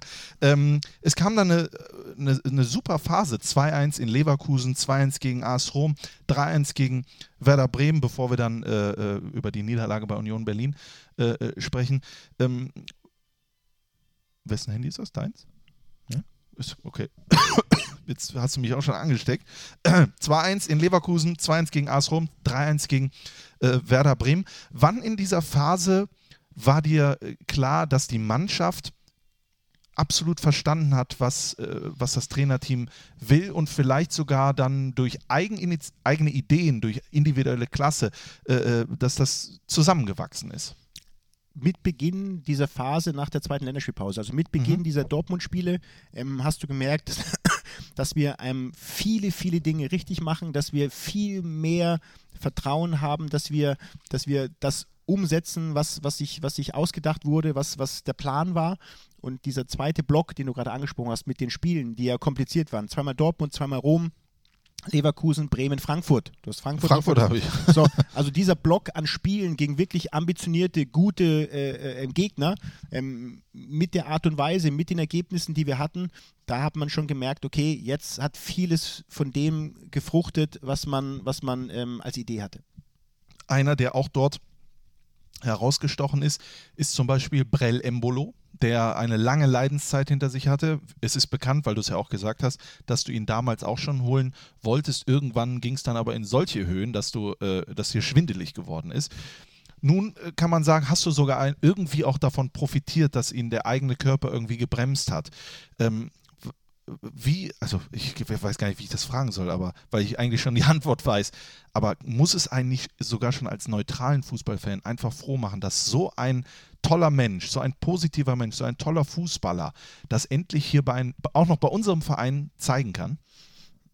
Ja, ja, ja, was soll ich noch drauf antworten? Ich wusste es. Ich, tut mir leid, da konnte ich, da bin ich irgendwie nicht Nein. Journalist äh, genug für, für diese Frage. Nein, aber es ja. ist immer schön, wenn, wenn Jungs Leidenszei Leidenszeiten hinter sich haben, weil, wie gesagt, man sieht immer nur die, die Sonnenseite im Fußball, man sieht die, die feiernden Stars, man sieht Erfolge, aber man, es gibt immer auch viele, in Anführungsstrichen, tragischere Geschichten. Es gibt viel Schlimmeres als Verletzungen, es gibt äh, schwere Krankheiten und noch was ganz Schlimmes. Ähm, aber für den Fußballer gibt es eben diese, diese Leidenszeit und die war für Breel schon extrem mit diesem, mit diesem Knöchelbruch, ähm, dann mit dem Mittelfußbruch, den er nochmal hatte, hatte er eine, sehr, sehr schwere Zeit und ja, und dann ist ihm bei uns auch, das war, ist auch keine Entscheidung, die ja so leicht war. Also diese Telefonate mit Marco, mit, mit dem Berater, mit Breel, weil wir natürlich seine Vorgeschichte kannten und wussten, okay, das ist schon ein Risiko, was wir eingehen. Und wir haben ja schon Geld auch investiert, ähm, auch wenn das, wenn man es heute sagen kann, ähm, sich definitiv gelohnt hat. Aber es war schon ein Entscheidungsprozess, der auch nicht einfach so aus dem Ärmel geschüttelt wurde, sondern viele Überlegungen, viele Gedanken. Aber genau das, was du ihm ansprichst, diese positive Art von Brill, dieses, dieses Lust haben, dieses Bock zu haben, ähm, bei einem Verein, wo, wo er sich richtig identifizieren kann, einen Neustart zu erleben. Ja, das hat uns dann auch überzeugt, es zu tun. Und ähm, es ist für Brill Gott sei Dank gut ausgegangen. Und vor allem sein Körper spielt mit und genau wie Klopf auf Holz, ähm, das ist das, das Allerwichtigste. Und deswegen ist es schön, wenn solche schwierigen Zeiten dann sich auch in, in gute Zeiten verändern können. Und ich glaube, dafür sind wir aber auch als Club bekannt, dass wir eben auch dann dran glauben, dass wir dann auch alles tun und ganz viel unterstützen, dass das eben auch für einen Spieler möglich ist. Jetzt, ist, jetzt will ich euch zweimal äh, vergleichen. Du bist der Träumer, der eine ist der Realist, Stefan Schippers, der, der Herr der Zahlen. Ich weiß nicht, ob das richtig ist, aber das sage ich in dem Zusammenhang mal so. Wie gehst du dann zu Stefan Schippers und sagst mal zu, da ist Brell Embolo, in den letzten vier Jahren ungefähr zweieinhalb Jahre äh, verletzt. Ich bräuchte jetzt mal eine zweistellige Millionenzahl, das sage ich jetzt einfach mal so, habe ich gelesen, äh, für ihn. Könnte sein, dass wir die verbrennen. Das ist doch, ist doch schwierig, oder? Ja, aber das ist dann eben eine Statistik, äh, das ist wieder ähm, im Herangehen, ähm, ohne dass ich den Stefan überreden möchte, sondern einfach eben das, das, das Risiko, aber eben auch die Chance zu zeigen. Und ähm, das ist bei uns eben schön, dass wir ein Club sind, der ganz, ganz kurze Entscheidungswege hat. Es sind äh, das Präsidium, das trifft sich jedes, äh, jede Woche einmal mit uns. Ähm, Stefan und ich sehen uns jeden Tag. Laufen uns über den Weg und ähm, offene Türen. Das heißt, ich gehe dann rüber, ich begleite oder ich habe, nehme ihn von Anfang an auf die Reise mit, was wir im Kopf haben, welcher Spieler da für uns eine Rolle spielen kann und ähm, welche Probleme auch da sein können. Ähm, dann mache ich wieder einen, eine Flipchart und äh, schaue, was für Geld nehme ich ein, wo Geld gebe ich aus. Dann lerne ich vom Stefan wieder, ja, denk an Zinsen und Steuern und Abgaben. Und dann, also ich habe gleichzeitig ein kleines BWL-Studium, was ich mit Stefan immer durchlebe. Ähm, weil Netto nicht gleich Brutto ist, auch das habe ich verstanden. Ähm, und ähm, ja, aber ich begleite oder ich nehme ihn mit oder wir nehmen ihn mit auf, der Rei auf die Reise und natürlich wägen wir dann ab und ähm, sitzen dann zusammen und entscheiden auch zusammen. Natürlich wird dann gesagt, Max, was denkst du und äh, oder sportlich, was denkt ihr? Und dann geben wir unsere Meinung ab äh, und haben dann unsere, unsere Ärzte, die dann auch natürlich drüber schauen und sagen, okay, wie, wie ist das Risiko einzuschätzen? Und das Risiko, was wir gegangen sind, war für uns komplett überschaubar, komplett äh, äh einschätzbar und ähm, hätte äh, ähm, eben auch eine kurzzeitige kurzzeitige Verletzung in Kauf genommen, wenn eben noch was hätte gemacht werden müssen. Ähm, aber es musste nichts gemacht werden. Ähm, Breel hat sich dann über den Sommer komplett fit gemacht. Ja, und äh, dieses Risiko, Risiko tragen wir zusammen. Gab es denn auch mal die Situation, dass du sagst, ich lege meine Hand ins Feuer und es geht auf meinen Nacken sozusagen, dieses Risiko? Oder äh, gab, ist es wirklich so, ja fast schon romantisch, dass man immer Hand in Hand durchs Ziel läuft? Naja, also ich, ich ähm, wenn ich das sagen kann, ist es noch nicht so weit, dass ich mit meinem Privatvermögen hafte für irgendwelche Transfers. also es ist schon so, dass wir dann auch äh, diskutieren, kontrovers diskutieren, aber dann eine, Gemeinschaft, eine Entscheidung gemeinschaftlich fällen. Natürlich auf ein großes, auf ein großes Vertrauen in, in, in, meine, in meine Gedanken und in meine Ideen. Ähm, aber es ist schon so, dass wir als Club auch eine Entscheidung fällen als Sicherheit vielleicht eine Montclair-Jacke oder sowas, wer weiß. Hast du eigentlich den Scherz mitbekommen, den ich gemacht habe? Nein. Äh, okay. Ich habe gesagt, als du auf der Weihnachtsfeier nicht da warst, habe ich gesagt, er ist in Franz San Francisco, er besteigt den Montclair. Aber wenn du ihn gehört hättest, hättest du ihn, weil jeder hat, mir, hat ihn nicht verstanden und jeder findet auch, dass er nicht lustig ist. Aber wenn man ein bisschen nachdenkt, oder? Ich, ich, ich, ich habe gerade gelacht. Ja, genau. ich weiß ja nicht, nicht, dass du gleich rausgehst und sagst, hör mal, was ist das für ein. Äh, gut, egal. Ähm, Wessen Musik kommt hier immer? Was ist das? Mein Nein, Handy mein, ist es nicht. Ich habe meins gar nicht dabei. Nee. Ich weiß es nicht. Wir, wir reden einfach trotzdem rüber. Äh, fünf Minuten noch, dann gehst du zur Pressekonferenz und in den fünf Minuten reden wir einmal über die Niederlage bei Union Berlin. Ähm, äh, oder vielleicht auch mal kurz den Mensch äh, erstmal, Max Eberl. Erste Mal äh, Bundesliga äh, an der alten Försterei. Also ich hatte äh, Dauergänsehaut. Das, was war das für eine fantastische Stimmung? Und irgendwie habe ich danach gedacht, ja gut, wir haben verloren, aber wenn dann hier. Oder war das bei dir auch? Ja gut, dass ich da, dadurch, da ich mit, mit Union natürlich schon ein anderes negatives Erlebnis ja, okay. in Verbindung äh, ähm, bringe, immer wieder.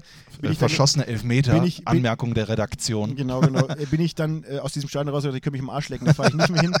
Aber ja, es ist, es ist was Besonderes. Union ja. ist was Besonderes, ist ein cooler Verein, äh, muss man fairerweise sagen und machen machen sportlich richtig gut. Ja. Einer, der vor der Saison als potenzieller Absteiger schon gehandelt wurde, ähm, hat sich mit einer, mit einer unfassbaren ähm, Art und Weise des Fußballs, Klammer auf, quasi Manndeckung über den ganzen Platz, aber das ist ihre faire, ihre Art und Weise, Spiele zu gewinnen und sie haben sie gewonnen. Ähm, haben sie wirklich, sind sie eine Bereicherung für die Bundesliga und es ist schön, dass eben solche Geschichten möglich sind.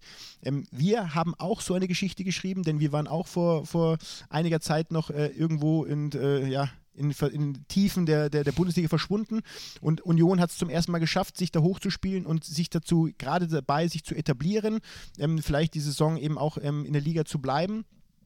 War ein tolles Erlebnis, aber wie gesagt, sportlich fahre ich da jetzt nicht mehr hin.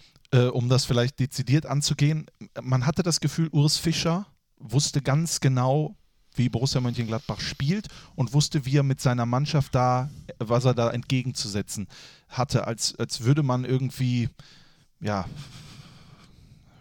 nicht auseinander. Also ja, will das will ich jetzt auch nicht, aber du weißt, was ich meine. Ja, ich, ja. natürlich weiß man, wie man gegen uns spielt. Und wenn wir eben eine Mannschaft sind, die gerne Aktivität hat, die gerne versucht, vorne zu pressen und ich natürlich jeden Ball dann tief spiele und ich gar nicht in diesen Moment komme und dann natürlich dann vorne mit Andersen, mit Utscha im Spieler habe, die sich auch in diese Zweikämpfe extrem reinschmeißen, ähm, dann ist das ein, ein, anderes Spiel, was wir zu, zu bestreiten haben. Trotzdem darf man nicht ganz vergessen, also wenn Alessandro, der allein auf den Torwart zuläuft, das 1-1 macht ähm, ähm, oder der Patrick vorher mit seinem mhm. Kopfball, der am Pfosten geht, das 1-0 macht, laufen Spiele eben auch anders. Aber das ist genau eben ein Indiz, wie diese Bundesliga läuft. Es gibt nichts, was zu erwarten ist, sondern es gibt immer wieder diesen neuen Anpack, diesen neuen Ansatz, dieses Spiel eben auch, auch als einzelnes Spiel zu nehmen. Ähm, Ganz banal, wir haben gegen Hoffenheim 3-0 gewonnen. Für mich waren sie am Boden. Sie fahren nach München, gewinnen und gewinnen dann fünfmal am Stück, um dann Mainz und Augsburg zu Hause zu verlieren. Wo ja. du denkst, wie geht das denn jetzt? Ähm, und das gleiche Union. Äh, dieses Hoffenheim, ähm, die mit diesen zwei Niederlagen dann nach Union fährt, die zuvor viermal, glaube ich, zu null zu Hause gewonnen haben, ähm, unter anderem gegen uns, ähm, verlieren jetzt gegen Hoffenheim. Also diese Bundesliga ist ähm, extrem kompliziert, extrem ausgeglichen was für mich ein Zeichen von Qualität ist, weil die Mannschaften, die von unten sind, rücken alle näher hoch. Die Mannschaften, die um Europa gespielt haben, kämpfen jetzt oder stoßen näher an Dortmund und an Bayern heran. Und es ist genau diese Bundesliga, die wir uns alle erwünscht haben. Extrem offen, extrem spannend, extrem intensiv, aber leider auch in jedem Spiel Chance und Risiko, eben ähm, ein Spiel gewinnen oder verlieren zu können.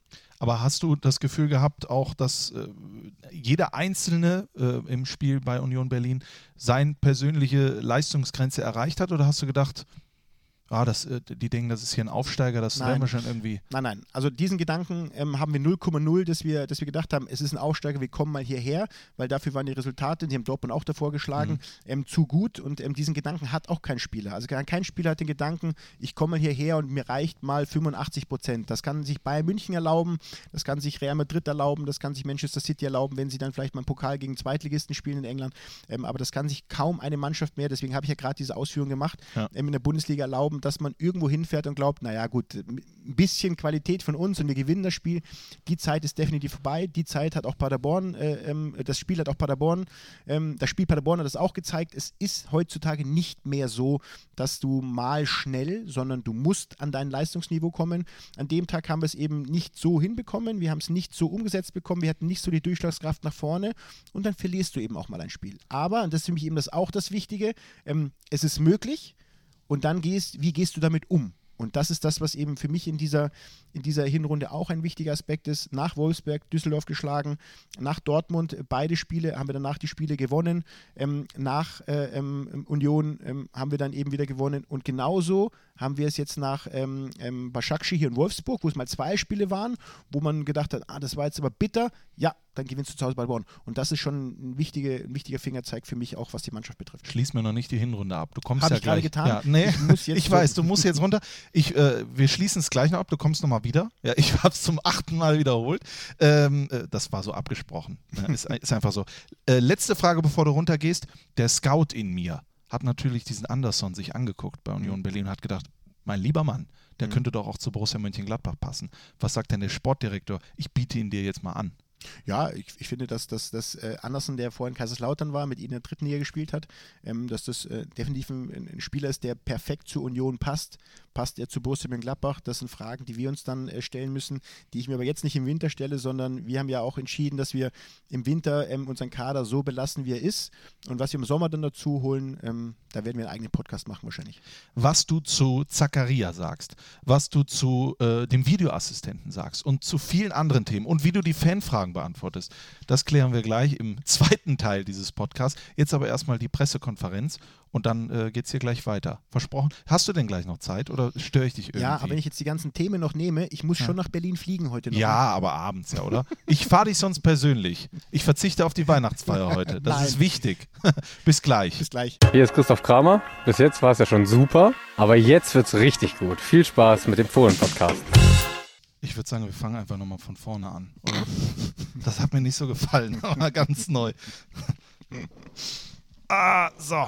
Schön, dass du wieder da bist. Ja. Einmal kurz runter. Wir mussten so lange warten, da haben wir die Treppe genommen, ja? Also theoretisch. Theoretisch. Ne? Wenn der Aufzug nicht gekommen wäre, hätten wir die Treppe genommen. Äh, äh, macht dir das eigentlich Spaß, so eine PK? Oder ist das, äh, ist das was, was da einfach dazugehört? Ah, es gehört dazu. Ich finde es aber auch wichtig, weil man eben auch ein bisschen eben auch mehr der Öffentlichkeit äh, der Podcast mit mehr gehört. Ich weiß von Borussia, aber auch da kann man so ein paar, paar Standpunkte eben auch vertreten und sagen. Deswegen ist eine PK, das gehört dazu und ich finde es aber auch wichtig. Was ich mich immer frage, ist, ob es, ob es auch mal Momente gibt, wo du, wo du sagst, wehe, heute fragt mich keiner was. Oder ob du auch mal sagst, hoffentlich fragt mich keiner was. Nein, also es gibt da PKs schon, wo ich halt immer noch ähm, diese, diese Gnadensfrage bekomme, weil, der, weil, dann noch, weil doch dann sehr viel Trainer und sportlich äh, in, in Aussicht gestellt wird. Klar, es gibt mal politischere Themen, dann so darf ich mich äußern, aber ich finde immer dann so süß, wenn so alle in der PK merken, okay, jetzt dauert es eine Viertelstunde und den Max hat keiner gefragt. Äh, eine Frage an Max, wo ich sage, die, die war jetzt auch nicht wirklich notwendig, aber nein, natürlich freut mich das. Wie fandest du eigentlich das Wetter in der letzten Woche so? Ne, das wäre auch mal schön, wenn das einer fragt. Einfach mal als einzige Frage für dich. Oder? Ja, Bei der PK. Das wäre das wär nochmal das doppelte Ja. Gnadenbrot. Das So eine wäre Frage. echt. Und Max, bei dir so?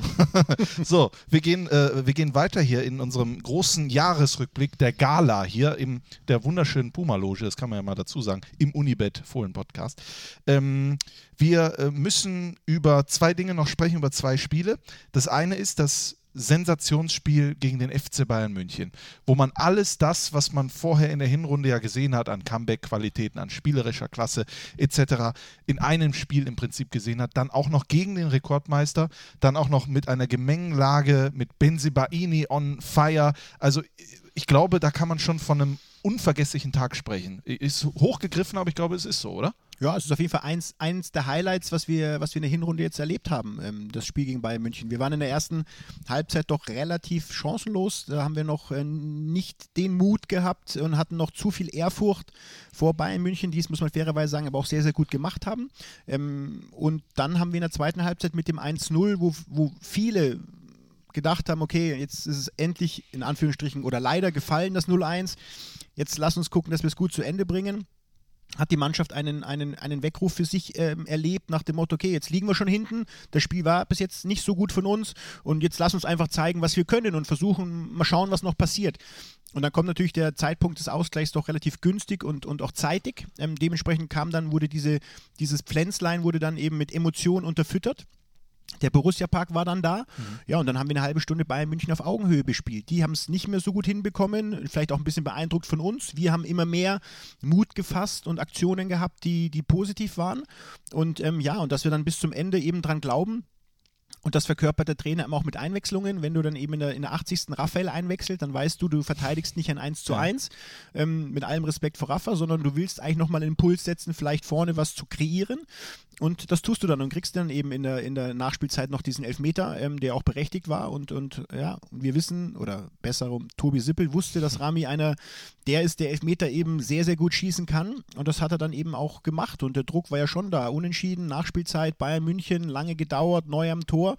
Ähm, aber Rami hat das dann doch sehr, sehr souverän gemacht und ähm, hat das 2-1 geschossen. Und das war definitiv eins der Highlights der Hinrunde. Neuer äh, fliegt ja sogar in die Ecke, aber er kommt einfach nicht ran, weil er perfekt geschossen ist. Ich habe so viele Fragen dazu, weil äh, äh, wie war das denn auf der Bank, als dieser Elfmeter gefallen ist? Also hast du das mitbekommen mit Sippel, wie das abging oder, oder war das vorher äh, die, die Ja, Absprache? ich wusste ja vorher schon, dass, also das hat Tobi schon öfters gesagt, dass Rami eigentlich der, der momentan wohl beste Elfmeterschütze ist. Breel hat ja dann seinen Elfmeter leider verschossen, als er schießen durfte, ähm, was, was jetzt nicht äh, zum Schaden war, Gott sei Dank. Ähm, und ähm, ja, dann war Rami auf dem Platz, aber ich habe jetzt nicht genau mitbekommen, wie es dann gelaufen ist, äh, wer sich dann wie den Ball und wer wie bestimmt. Und Tobi hat immer nur eben auf Rami ähm, sehr, oder hält auf Rami sehr, sehr große Stücke, was den Elfmeter betraf. Und als er dann den Ball genommen hat, habe ich das dann registriert, aber kannte die Vorgeschichte nicht. Nein. Ich glaube, es gab eine Situation, wenn ich an Elfmeter denke, letzte Sekunde denke ich natürlich an Rom. Hat nicht der Trainer alle auf der Bank aufgefordert, aufzustehen, irgendwie an die Seite, gemeinschaftlich diesen Moment zu erleben? Gab es das gegen Bayern auch oder täusche ich mich da komplett? Ähm, es ist schon so, dass wir versuchen wollen, immer wieder Energie zu geben und auch mit positiven Gedanken ähm, Spiele zu bestreiten, Momente zu erleben und auch diesen Elfmeter eben dann positiv zu unterstützen. Ähm, aber ich glaube, das hat ja die Mannschaft und der Verein in den letzten äh, Monaten und Jahren immer wieder gezeigt, dass man zusammensteht.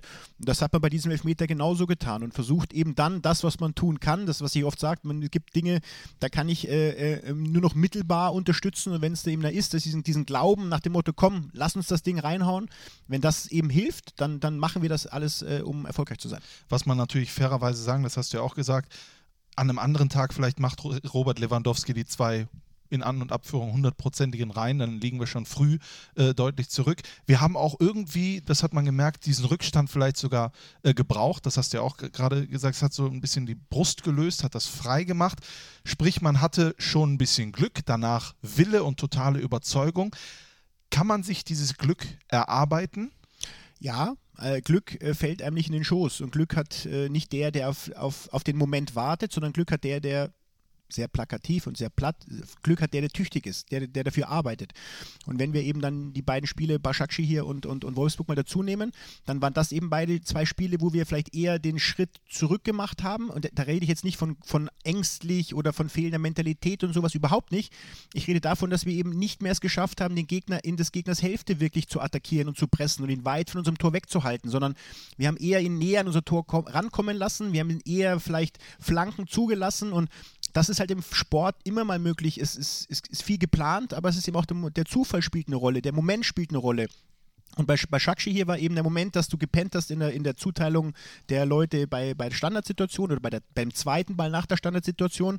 Und bei Wolfsburg war es eben die Situation, dass Jordan Louis Bayer das, den wichtigen Zweikampf gegen, gegen Wekos gewinnt, aber halt Maxi Arnold dann leider dasteht, wo der Ball hinfällt. Ähm, und das meine ich, meinen wir eben, das ist, ist Glück und Pech.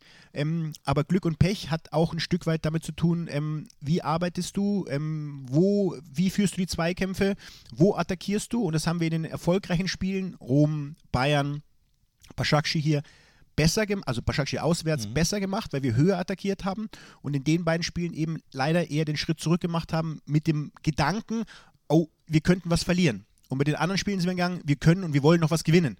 Und das ist so, das ist, hört sich sehr plakativ an und hört sich auch im, im Mikro sehr einfach an.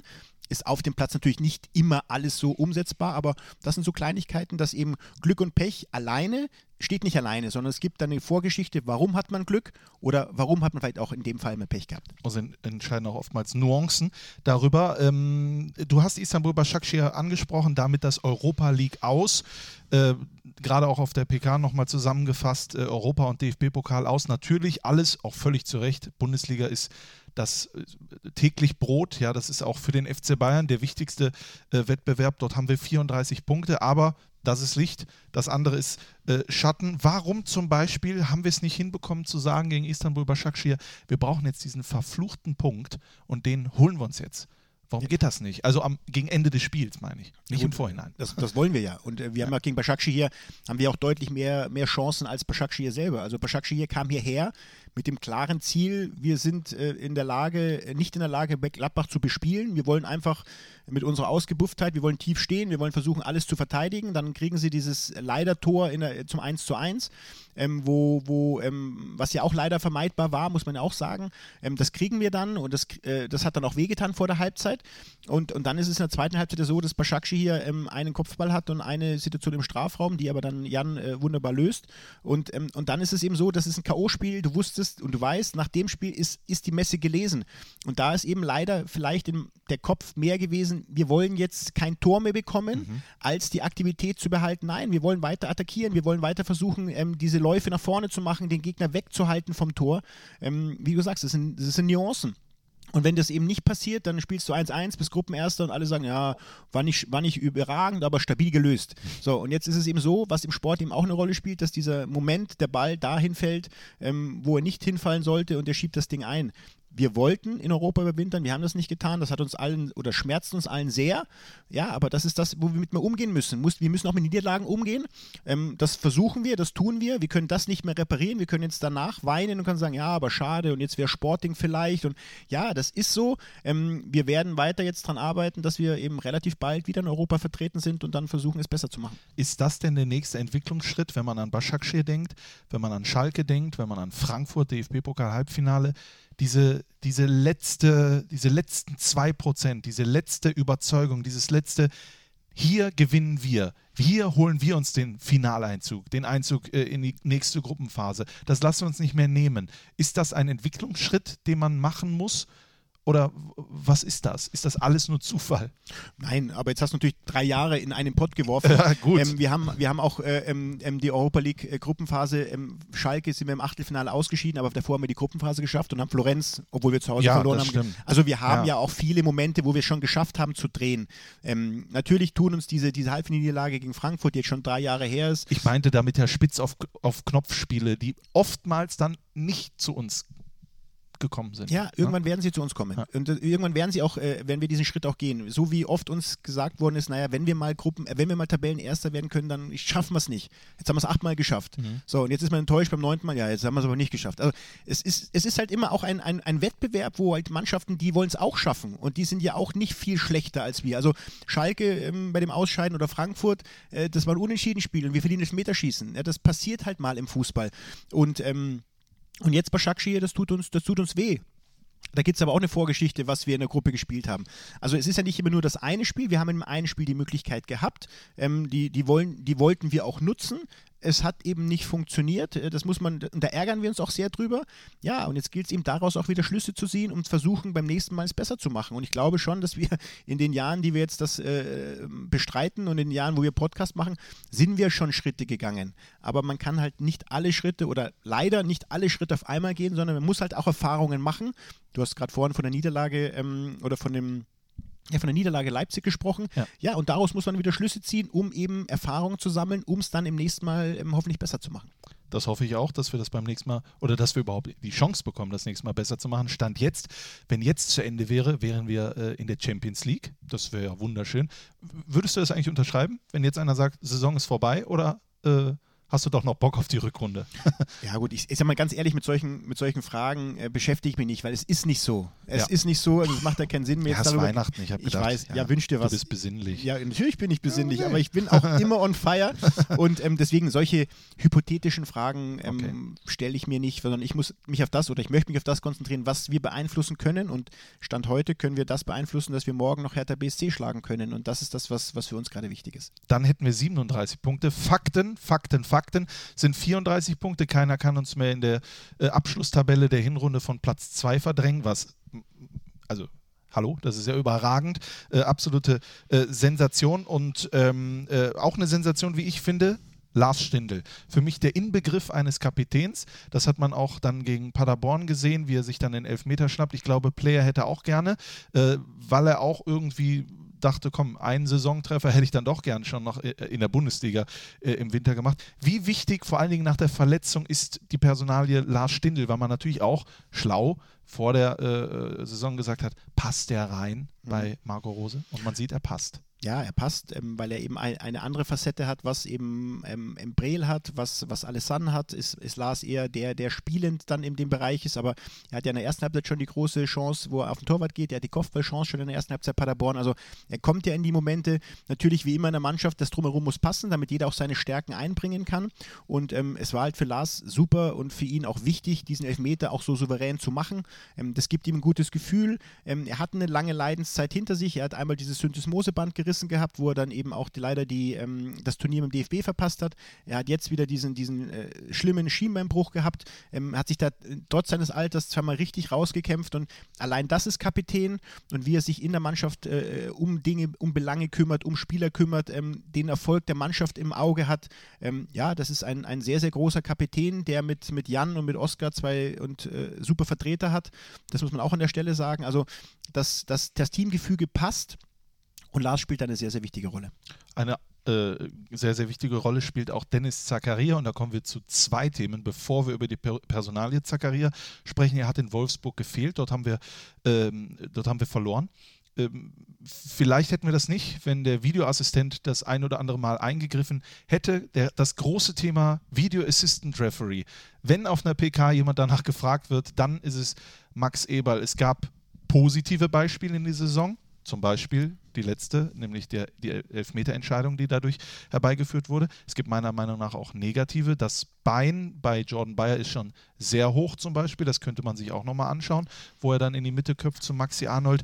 Wo sind wir denn? Wo ist der Stand des Video Assistants? Sind wir mehr unzufrieden? Sind wir zufrieden? Gibt es da ein Gefühl?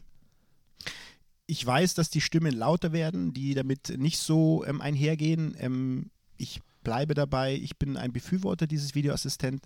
Ähm, genau das, was du gerade sagst, die Frage würde ich dann gern zurückgeben, ja, was wollen wir?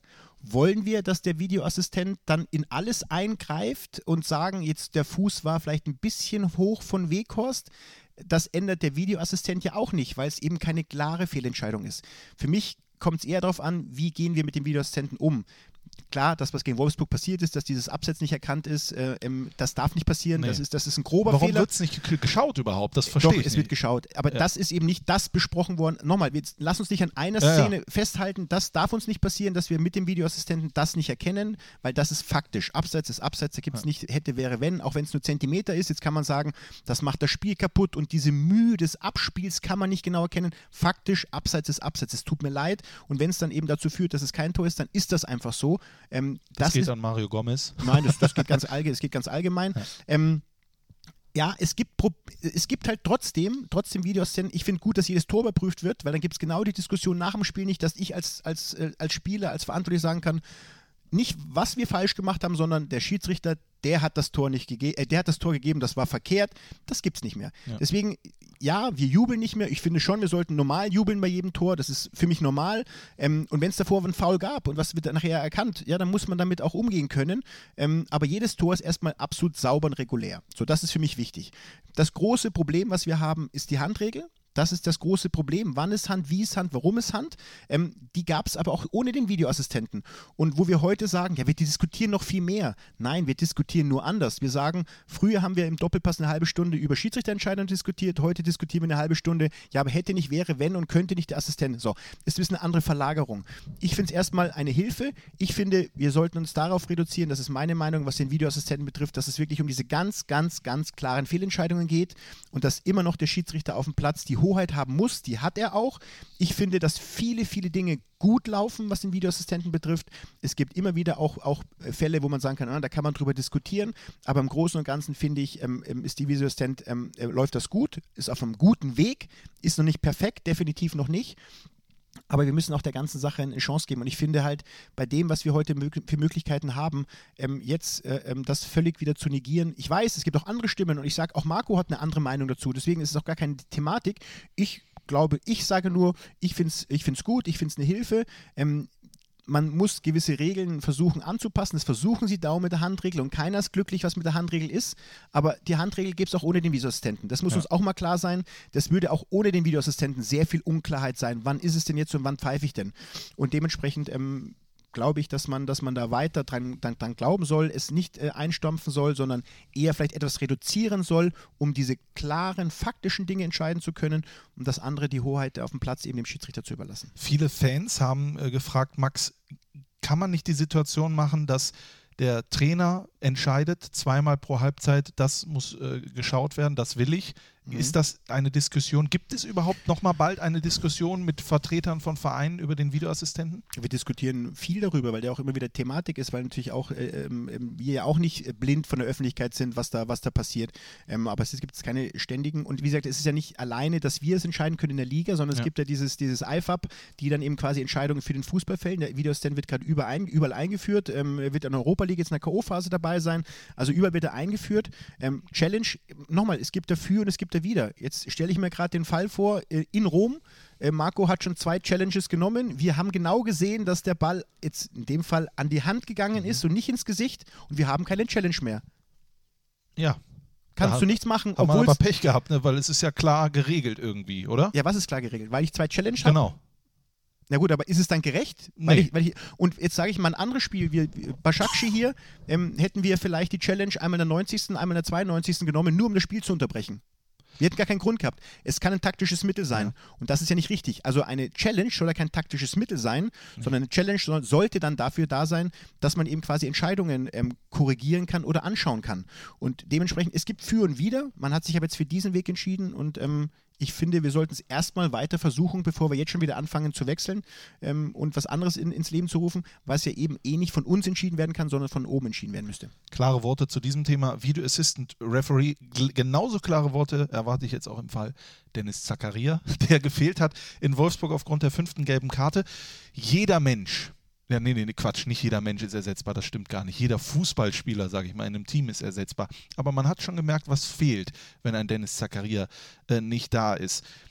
Ich glaube, die meistgestellte Frage von den Fans ist, Max, bleib da, verlängerst du ihn? Kannst du uns irgendwas sagen? Zumindest irgendwie eingrenzen auf eine Zeit, ob, ob überhaupt eine Entscheidung fällt und wenn ja, in welche Richtung? Ja gut, aber erstmal braucht er gar keine Angst haben. Ja, bis 2022 hat er Vertrag. Ohne Klausel. Ohne Klausel. Also wir Ja. haben ja erstmal eine ganz klare Situation, ähm, mit der jeder Fan auch sagen soll, okay, hey, pff, wir haben erstmal eine komfortable Situation. Also wir sind nicht in der Situation, dass wir irgendwas händeringend machen müssen. Ähm, ja, Dennis Zakaria ist ein Paradebeispiel für unseren Weg. Ein Paradebeispiel für das Zitat von Stefan Korell.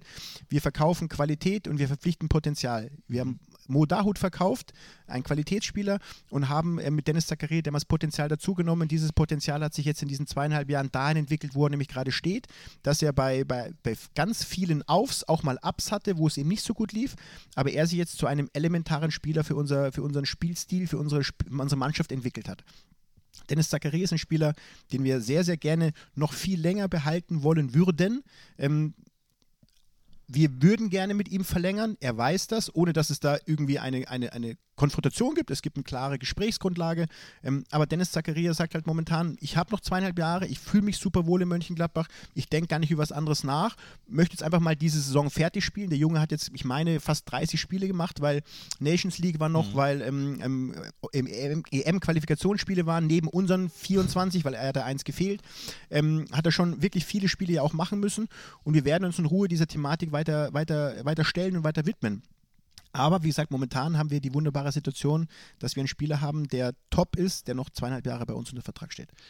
äh, vielleicht eine Frage dazu als Journalist, der ich bin. Wenn du dann verlängerst, gibt es dann auch eine Ausstiegsklausel oder gibt es sowas dann überhaupt gar nicht mehr? Aber das ist doch genau der Punkt. Ja. Jetzt äh, kommen, wir nehmen es mal hypothetisch, dass ein Zakaria sagt, wie ich verlängere gerne, aber ich möchte eine Ausstiegsklausel für 15 Millionen haben. Was würde der Journalist mir raten? Nicht machen. Sehen Sie. Also deswegen, es ist ja nicht nur, was will Max Eberl, was will Borussia Mönchengladbach.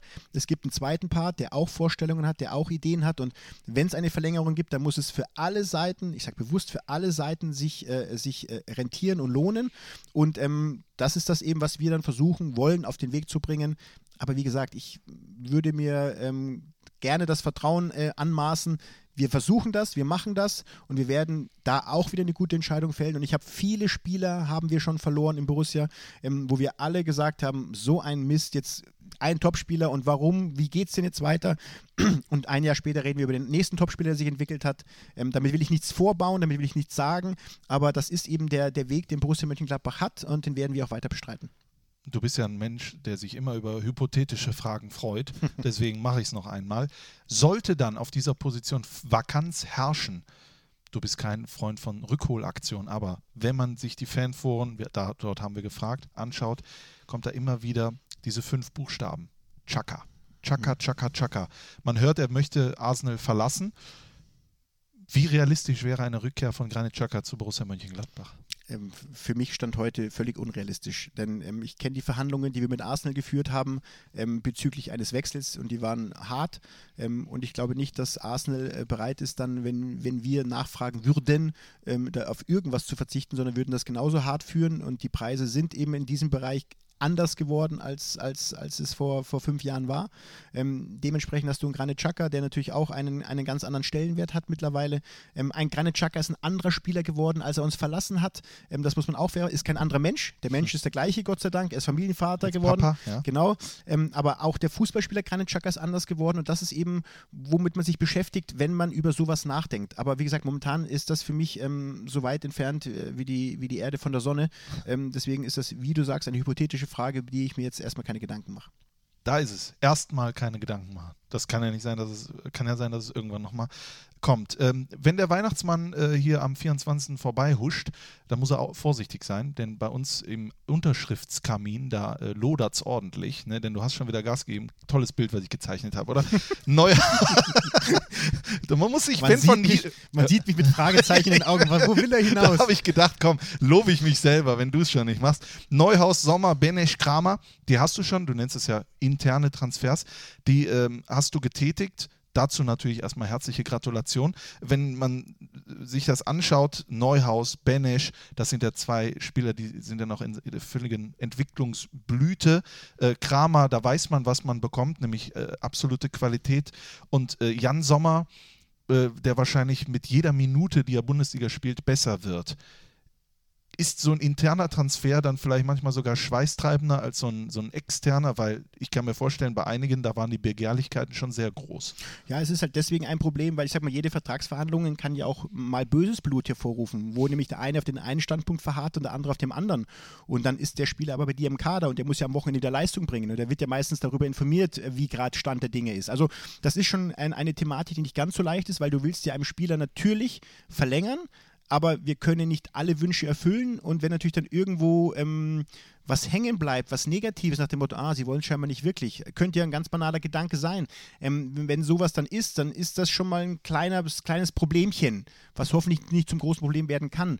Dementsprechend sind schon diese Vertragsverhandlungen für mich diffiziler und doch etwas ja, behutsamer zu, zu bearbeiten, als ähm, vielleicht einen externen Transfer. Wenn es nicht klappt, okay, dann klappt es nicht, dann war er aber auch nie bei uns und schadet uns nicht. Ähm, dementsprechend ist das schon sehr, sehr wichtig. Es war noch wichtig, diese Verträge zu verlängern, weil gerade Laschlo und Florian doch, wie du es gerade gesagt hast, zwei Spieler sind, die richtige Entwicklungsschritte genommen haben, die, ähm, wenn wir jetzt nicht verlängert hätten, nächsten Sommer natürlich auch Spieler hätten sein können, wo wir hätten Geld verdienen können, Querstrich müssen vielleicht. Ähm, und dementsprechend war das schon wichtig, das zu tun. Genauso mit Chris Kramer und Jan Sommer, ähm, zwei, zwei Korsettstangen dieses Kaders eben auch zu verlängern, um da Stabilität zu bekommen. Und jetzt ist es eben so, dass wir Stand heute wirklich mit allen Spielern, die bei uns großes Potenzial besitzen, Verträge haben bis 22 und länger. Ja. Und ähm, jetzt wirst du gleich die Frage nach Nico Elvedi und Matze Ginter stellen. Ähm, ich sehe deinen Zettel schon. ähm, aber auch da ähm, sind wir als Verein klar in der, in der Rolle des Handelns und da muss man sich auch keine Gedanken machen, ähm, dass das beide Spieler sind, die ähm, nicht 21 auslaufen könnten. Aber wie gesagt, da sind wir voll in der Entscheidung drin und da werden wir auch die Entscheidungen fällen. Also heißt das für uns im Umgeschluss, wir haben erstmal einen sehr, sehr stabilen Kader, wo wir mit den ganzen Top-Talenten, Top-Jungs, die wir haben, wie gesagt, bis 22 und länger Vertrag haben. Äh, du hast den Zettel angesprochen, das möchte ich aber sagen, hier stehen keine Fragen drauf, hier stehen nur Notizen drauf, ne, dass das klar Absolut. ist. Absolut.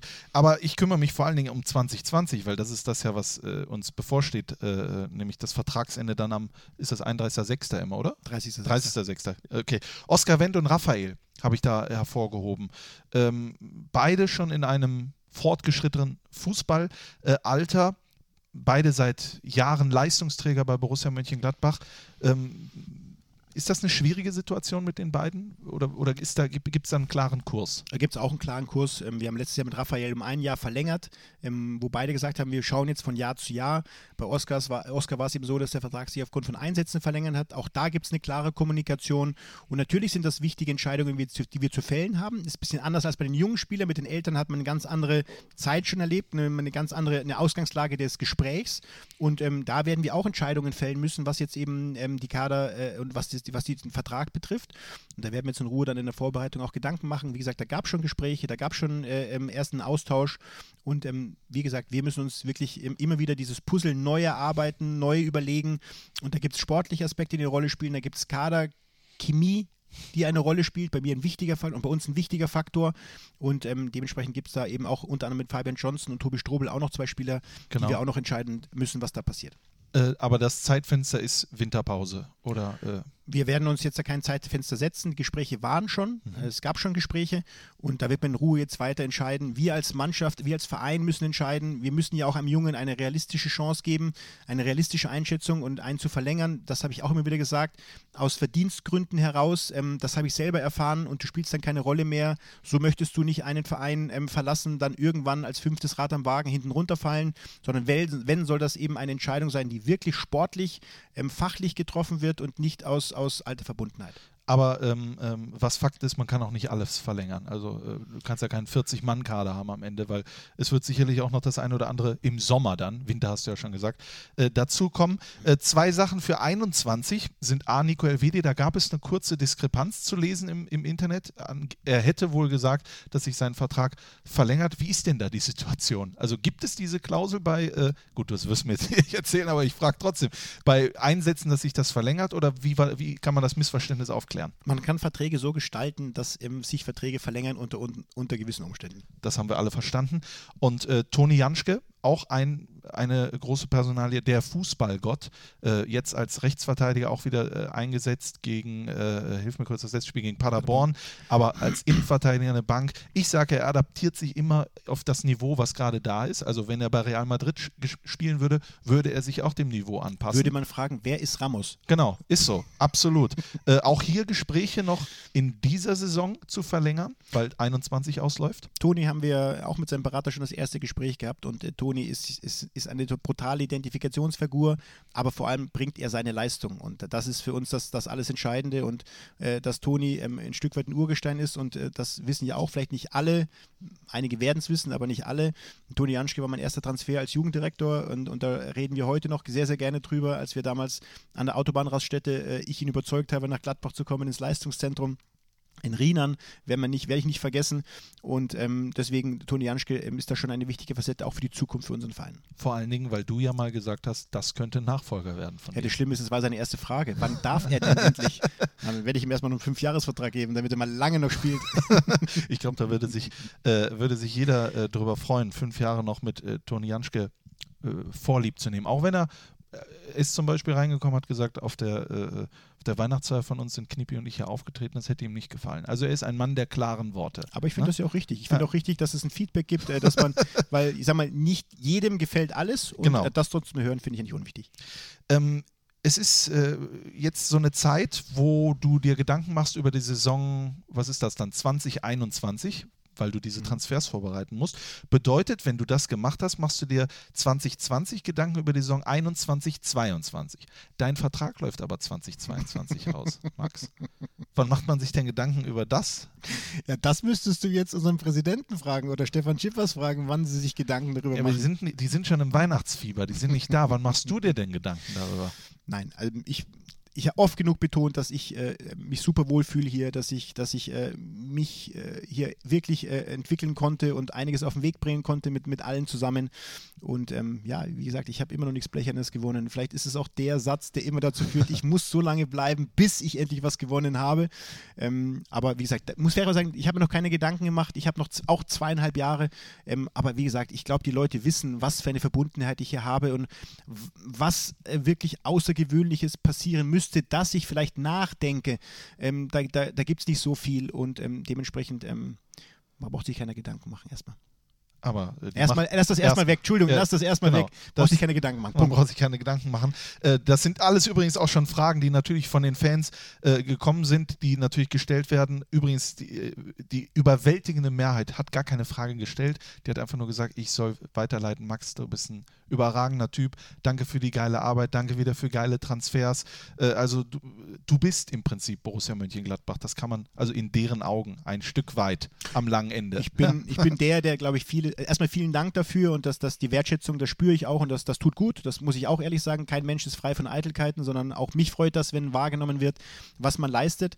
Ähm, aber ich bin auch sehr, sehr froh, dass ich eben so, so viele Menschen um mich herum habe, die, die mich da einfach unterstützen auf dem Weg. Und damit meine ich jetzt nicht nur die aus dem Sport, sondern auch euch äh, in, in Medien, weil das ist einfach für mich ein Gesamtwerk, was wir geschaffen haben. Und ich erzähle gerne die Geschichte von, von Lilian Thüram, der, der eben, als er hier war und wir uns mit ihm getroffen haben und ihn versucht haben, seinen, seinen Mund wässrig zu machen, des Markus, sein Sohn zu uns kommt und er dann eben hier über diese Anlage gelaufen ist und gesagt hat, okay, super, fantastisch, wir hatten euch das Geld gegeben und wir ihm dann die Geschichte erzählt haben, dass wir vor 20 Jahren 30 Millionen Mark Schulden hatten und eigentlich tot waren und das alles aus eigener Kraft geschafft haben, wo er gesagt hat, ähm, unfassbar. Also großartige Arbeit und deswegen bewusst, das haben wir alle geschaffen und ähm, deswegen, ich darf vielleicht der sein, der etwas öfters in der Öffentlichkeit dafür steht, aber ähm, ich nehme das Lob immer für alle anderen mit.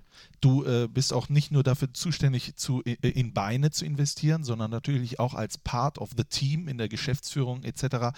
Äh, in Steine. Das haben wir in diesem Jahr auch gemacht. 8 Grad, äh, der Fohlenstall, der hervorgehoben wurde.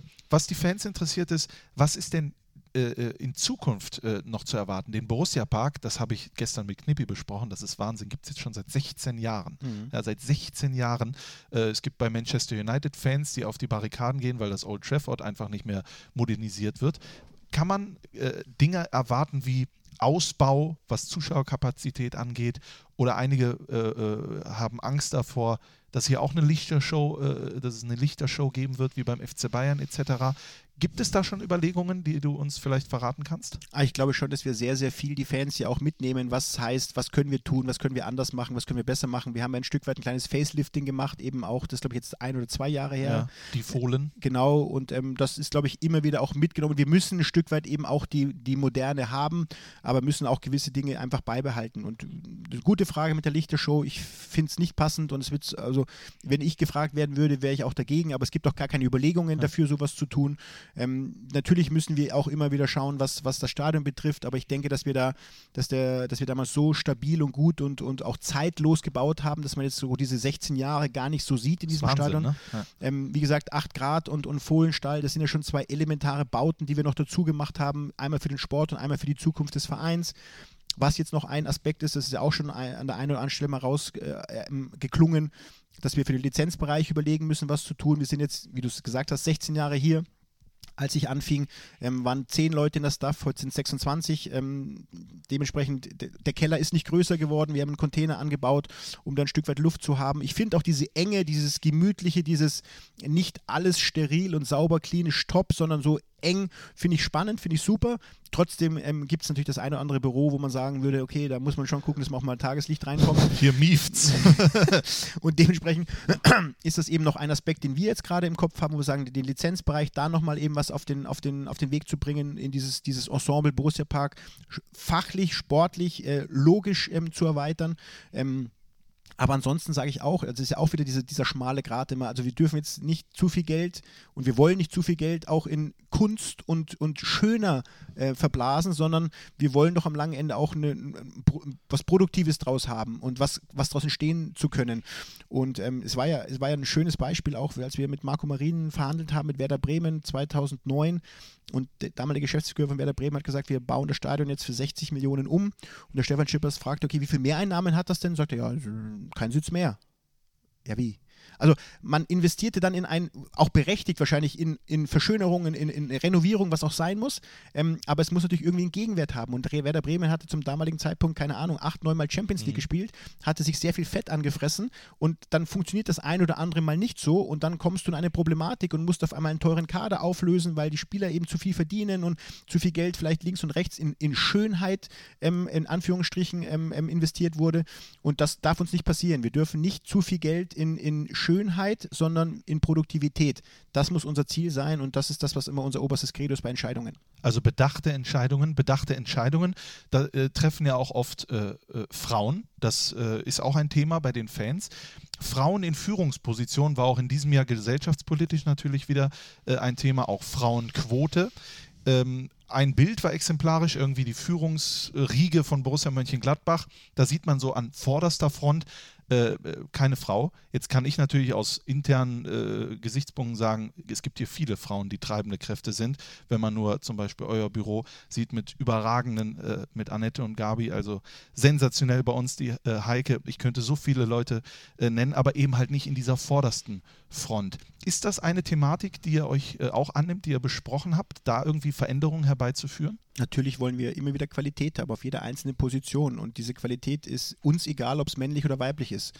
Ähm, momentan scheint es sehr, sehr, nicht scheint, es ist sehr, sehr mannbelastet äh, und äh, mannträchtig, ähm, aber das äh, heißt für uns nicht, dass auch Frauen in Führungsrollen kommen können, definitiv nicht. Ähm, und natürlich sind wir der Thematik auch offen und äh, stellen uns auch der Thematik ähm, und ich weiß nicht, was jetzt in Zukunft passiert, aber es ist nicht so, dass wir sagen, nein, nur Männer dürfen. Ah, das ist absoluter Quatsch, sondern wir sind auch froh um jede Frau, die uns bereichert, ähm, um jede Dame, die uns bereichert. Du hast gerade angesprochen, Annette und Gabi sind wahrscheinlich die heimlichen Chefs des Borussia Parks und äh, wir, Stefan und ich, glauben es zu sein. ähm, und das ist schon für uns eine Facette, die wir auch, die wir auch im Kopf haben, definitiv. Der FC Bayern ist sehr erfolgreich im Basketball unterwegs. Ist das eine Möglichkeit für Borussia Mönchengladbach, dort auch mal anzugreifen? Ich glaube, dass wir ein, ein, Fußballverein sind, der eben auch noch andere Bereiche wie Tischtennis oder Handball hat, ähm, der seinen eigenen Ordnungsdienst noch hat, haben es auch nicht mehr viele. Also ich denke, bei aller, was eben größer, schneller, weiter bedeutet, äh, sollte man immer noch ähm, auch bei seinen Wurzeln bleiben. Und ähm, die Kuh geht dann aufs Glatteis, äh, wenn ihr zu gut geht. Und das möchte ich einfach nicht. Und das ist natürlich alles Geld, was, was, was wir gerne im Sport haben. Wir haben, sagen immer wieder, wir stehen für 50 plus 1, wir, stehen für, wir wollen keinen Investor, wir wollen keinen Scheich, wir wollen gute Investments haben von strategischen Partnern, die uns äh, zur Seite stehen, wie Puma, ähm, wie sie alle heißen, die uns da begleiten, ähm, und ähm, aber haben trotzdem eben nicht das Niveau wie andere, die mit denen konkurrieren. Ähm, wenn das gewünscht wird, dass wir uns viel breiter machen, okay, kein Problem, dann ist aber eine Grundsatzentscheidung, die wir als Borussia Mönchengladbach zu fällen haben, der ich äh, nicht im Wege stehen möchte, aber die, die uns klar sein muss, was für Konsequenzen das haben muss. Und das, was ich immer wieder sage, wir quetschen irgendwo, äh, Stefan und äh, Herr Königs und Herr Söllner quetschen immer irgendwo Geld raus raus, um uns halt im Sport die Möglichkeiten geben, jetzt im Fußball mhm. uns die Möglichkeiten äh, zu geben, ähm, ähm, erfolgreich arbeiten zu können. Und dementsprechend weiß ich nicht, ob jetzt ein, ein Basketball, mit dem Borussia eigentlich noch nie was Großes, was ich weiß. Wir hatten mal, es gab mal in Gladbach die NVV Lions, also unser Partner NEW hieß ja mal NVV. Genau, genau. Und die waren relativ auf dem Weg, ich glaube sogar zweite Liga zu spielen. Ja, das gab es genau. mal. Ja. Aber bei Borussia selber gab es eben das, das nicht. Und es gab auch keine, kein, kein Volleyball und es gab kein, vielleicht sage ich jetzt was Falsches, aber seitdem ich da bin zumindest nicht, ähm, keine anderen Sportarten. Es gab kein Hockey, das hat der GTC gemacht, GHTC gemacht. Ähm, ich finde, wir sollten das machen, was, was uns ausmacht. Das ist Fußball, parallel mit Frauenfußball, Handball und Tischtennis, äh, so wie wir es immer gemacht haben. Aber jetzt nicht anfangen, neue Felder zu suchen, wo wir vielleicht in einem anderen Wettbewerb auch mit dabei sein können. Aber ich würde gerne lieber in einem Wettbewerb richtig mit dabei mhm. sein, als in dreien so ein bisschen. Ich habe gerade journalistisch äh, verkackt, eine Brücke zu schlagen, nämlich zum Frauenfußball. Das hast du jetzt gerade gemacht. Äh, ich hatte über Frauen in Führungspositionen äh, gesprochen, wollte dann auch noch rübernehmen, die Fans, die fragen, warum äh, Borussia Mönchengladbach nicht mal sagt, komm, der Frauenfußball, unsere erste Mannschaft, letzte Saison aus der Bundesliga abgestiegen, jetzt in der zweiten Liga. Da geben wir auch mal mehr rein, sodass man vielleicht im Frauenfußball auch mal international spielen äh, könnte. Ist das eine Überlegung, dort noch aktiver zu sein, weil es ja auch immer mehr Frauen gibt hier im Stadion im Borussia Park, die Borussia-Fans sind, vielleicht dort auch nochmal anderweitig abzugreifen, sage ich mal. Ja, also wir wollen da nicht abgreifen, sondern wir wollen immer für was stehen. Fanpotenzial. Und wir haben, genau, ja. wir haben, wir haben für uns halt entschieden, dass wir sowohl im Männerbereich, da haben wir es geschafft eben, und auch im Frauenbereich, wirklich äh, in diesem Jugendbereich äh, große und, und wichtige Arbeit zu tun. Und ähm, aber uns im Frauenfußball zu entschieden haben, wenn wir dann eben in die erste Liga aufsteigen, dort es trotzdem mit den Spielerinnen zu versuchen, die diesen Weg geschafft haben. Weil dieser Sprung in den Frauenfußball zu investieren, und jetzt ist Jörg Schmatke ja ein, ein sehr, sehr ähm, toller äh, Mensch, äh, der mich begleitet, ein Freund geworden, der gerade in Wolfsburg Frauenfußball macht und dann geht es eben nicht mit ein bisschen mehr, mhm. sondern da verdienen die Spielerinnen auch schon sehr, sehr, sehr viel sechs, äh, sech, im sechsstelligen Bereich. Und das wäre dann für uns schon nochmal ein großer Angang, das eben schaffen zu wollen, mit Ablösesummen, mit allem, was dazugehört. Und ähm, auch das ist eine Grundsatzentscheidung, die wir zu fällen haben, die wir momentan so gefällt haben, wie wir sie gefällt haben, dass wir sagen, Jugend ist uns wichtig, Mädchenfußball anzubieten. Wenn es dann Mädchen gibt, die außergewöhnliches Talent haben, ja, dann müssen sie halt zu den Top-Vereinen in Deutschland oder auch in Europa wechseln. Ähm, aber wir werden Stand heute eben nicht diese sechsstelligen, mehrfach sechsstelligen Beträge investieren, um dann vielleicht mit Vereinen, die es jetzt seit vier, fünf, zehn, zwanzig Jahren machen, wenn ich an Potsdam und Frankfurt denke, ähm, ähm konkurrieren zu wollen. Ich weiß noch, dass wir damals im Grenzen, zusammengesessen haben, als die Frauen in die erste Liga aufgestiegen sind. Also man kann ja auch mit kleinen Mitteln schon und vielleicht äh, gehen wir wieder zurück in die Frauen-Bundesliga und wer weiß, was dann noch möglich ist. Ne? Ist alles äh, drin, haben wir diese Frage auch äh, beantwortet. Eine andere, die die Fans beschäftigt, ist natürlich unsere Brust, also nicht deine, nicht meine Brust, sondern die Brust von Borussia Mönchengladbach auf dem Trikot. Die wird nämlich nach, ich glaube, es sind sogar zehn Jahre, oder? Postbank, etwa zehn Jahre, eine lange Zeit äh, zieht sich die Postbank äh, zurück. Wie ist da, und du bist ja auch involviert, der Stand, weil das ist ja schon ein dicker äh, Batzen Geld, der da dann äh, fehlen würde, wenn die Brust blank bliebe. Das stimmt, das stimmt. Es würde wahrscheinlich optisch viele Menschen freuen, aber finanztechnisch, finanztechnisch ähm, wird es äh, uns schon ins Kontor schlagen, wenn das so wäre. Aber es wird nicht so sein, weil da, weil da der Guido Uhle mit Stefan Schippers zusammen sehr, sehr ähm, viel unterwegs sind und ähm, ja, es gibt jetzt äh, ein, zwei sehr, sehr ernsthafte Interessenten, mit denen wir uns jetzt beschäftigen und natürlich hoffen wir auch da sehr, sehr schnell auch Klarheit zu haben, ähm, aber es ist wie bei den Transfers, es wird ein bisschen Zeit benötigen, es ist ja mittlerweile nicht nur die Brust, sondern aufgrund dieser neuen Zeitalters spielen ja viel mehr andere Aspekte auch eine Rolle. Die aus Brust ist das plakativste und für die Fans auch das ersichtlichste, weil es das Trikot dann eben auch ähm, ähm, bedeutet, aber eben mittlerweile sind Unternehmen eben so, dass sie schon auch klare, klare ähm, ähm, Inputs brauchen, was unseren Verein betrifft, was Strahlkraft betrifft. Ich glaube, dass wir eine große Strahlkraft haben, aber trotzdem, das muss ja auch messbar sein heutzutage alles. Und es gibt eben kein Millioneninvest mehr, was man einfach so aus, aus guter Verbundenheit passiert, sondern es ist, hat alles, es muss alles einen Hintergrund haben. Und da gibt es eben sehr, sehr viel zu besprechen. Aber wie gesagt, auch da äh, muss ich sagen, sind wir auf einem guten Weg und ich hoffe, dass das bald passieren wird. Ich habe mal gehört, also es ist ja nicht nur die Brust, sondern allein das Umbranden, dass das mehrere Monate, weil so viel gebrandet werden muss, allein das Briefpapier zum Beispiel, wo ja auch die Postbank draufsteht. Das müsste ja theoretisch alles nochmal neu gemacht werden. Wobei ich, wie ich uns kenne, wir nehmen das Briefpapier noch ein halbes Jahr, bis es leer ist. Ne? Wir benutzen alles, bis es weg ist. Bis es weg ist. Äh, eine Frage, die äh, Stefan Schippers im Rasenfunk äh, zu beantworten hatte, ähm, war die China-Thematik, die auch die Fans sehr interessiert, weil einige Befürchtungen haben, dass eventuell ein chinesischer Sponsor übernimmt. Aufgrund der aktuellen politischen Lage ähm, äh, scheint das einige zu äh, besorgen. Äh, zu, ja, genau. Äh, ähm, und Stefan Schippers hat gesagt, äh, Fußball und Politik, das passt nicht zusammen. Also Borussia ist unpolitisch. Wie, komm, wie komm, bekommen wir jetzt diese Kuh vom Eis? Also wie kann man da den Fans antworten, dass sie sich vielleicht nicht so viel Sorgen machen müssen? Natürlich finde ich wichtig, dass wir, dass wir für was stehen, dass wir auch eine klare Meinung haben. Die haben wir auch. Trotzdem sage ich auch am langen Ende, ähm, möchte man versuchen, bestmöglich für den Club ähm, ähm, Voraussetzungen zu schaffen. Und wenn, wenn, es, wenn es dann ist, sieht nicht so aus, aber wenn es dann wären eben chinesische Zeichen, weil es eben einen Sponsor gibt, der da bereit wäre zu investieren. Und das mag ja durchaus auch eine integere, saubere Firma sein. Also wir dürfen jetzt nicht so äh, ähm, hochnäsig sein und sagen, alles, was da kommt, ist schlecht. Also es gibt auch da gute, Gott sei Dank. Ähm, sonst hätten wir andere Probleme. Und, ähm, aber wir müssen natürlich schon offen sein, äh, dass wir nicht alles mitmachen und dass wir nicht alle Namen äh, ähm, akzeptieren würden und nehmen würden. Das ist auch klar. Aber trotzdem sind wir der Sache erstmal offen offen gegenüber, weil auch das ist eine gewisse Art von Haltung, offen zu sein. Und nicht eben pauschal, weil es eben jetzt gerade ähm, modern ist, pauschal alles abzulehnen. Pauschal halte ich eh nichts von, sondern es muss schon differenziert betrachtet werden. Das würden wir bei jedem Einzelnen tun. Inwiefern besprecht ihr in diesen äh, strategischen Sitzungen, die, ja, die es ja auch gibt bei Borussia Mönchengladbach, das Thema Klimaschutz an, Nachhaltigkeit. Das ist immer wichtiger, auch für Fußballvereine, im Besonderen für Fußballvereine, weil wir natürlich auch ein Stück weit so äh, äh Vorbild sind für viele andere Gesellschafts- Schichten. Gibt es da einen Plan, gibt es da eine gewisse äh, äh, höhere Deutung aus diesem Jahr, was wir gelernt haben, was das Thema Klimaschutz und Nachhaltigkeit angeht? Na gut, erstmal sind wir alle sensibilisiert. Wir sind, haben alle das Thema äh, im Kopf, wir, wir, beschäftigen uns mit der Thematik. Ähm, es gibt ein paar Dinge, die können wir nicht verändern, aber es gibt ein paar Sachen, wo man sagen kann, okay, da müsste man jetzt auch mal Rücksicht drauf nehmen und vielleicht eben nicht ähm, das oder jenes noch, noch zusätzlich machen, was, was der Klimaschaden, dem Klima schaden könnte.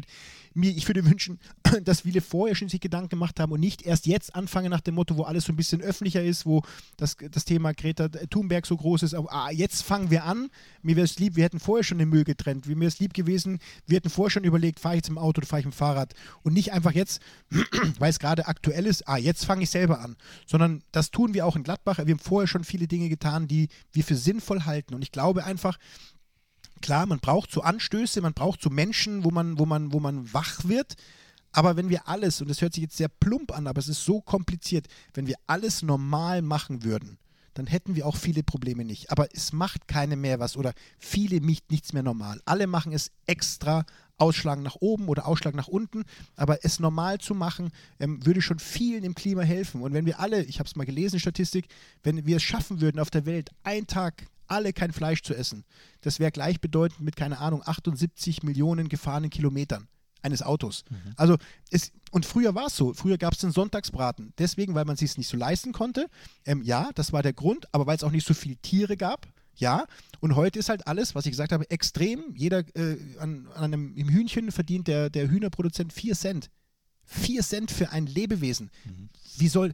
So, das lass uns alles mal überlegen, das lass uns alle mal auf den Tisch bringen. Und wenn wir es dann alle normal, wie es Menschen auch äh, tun können, ähm, bearbeiten oder mit umgehen, dann werden wir alle auch ähm, eine, eine bessere Welt haben. Juckt es dich nicht manchmal, dass du sagst, der Fußball hat so eine große Strahlkraft? Warum kann ich als Max Eberl nicht mal auf so einer Pressekonferenz sagen, liebe Freunde, wir reden alle über Klimaschutz und jetzt ab nächstes Jahr ist es Pflicht, dass wir jeder für jeden läppischen Einkauf noch einen Kassenbon mitbekommen. Unfassbar schlimm fürs Klima.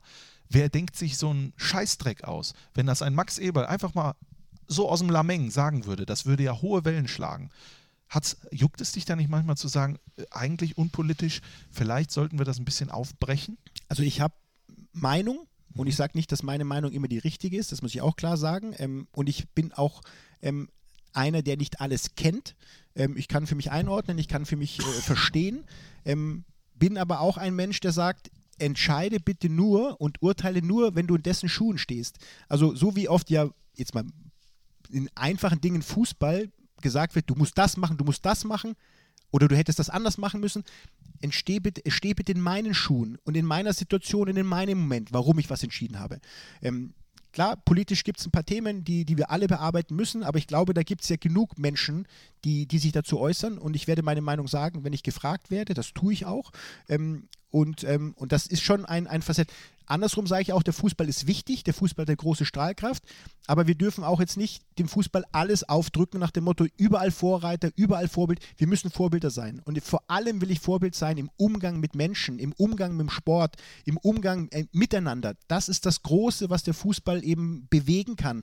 Und das ist eigentlich, wo ich mir noch viel mehr, also auch Sorgen mache, wie gehen die Menschen miteinander um? Und es ist so viel Egomanie entstanden und keiner schaut mehr nach links und nach rechts. Das macht mich traurig und das wäre schön, wenn wir das im Fußball eben hinkriegen würden, dass man schon nach links und rechts schaut und den einen mitnimmt oder dem anderen mal sagt, lass das mal stecken, lass jetzt mal diese Pyrofackel drin, braucht gerade kein Mensch.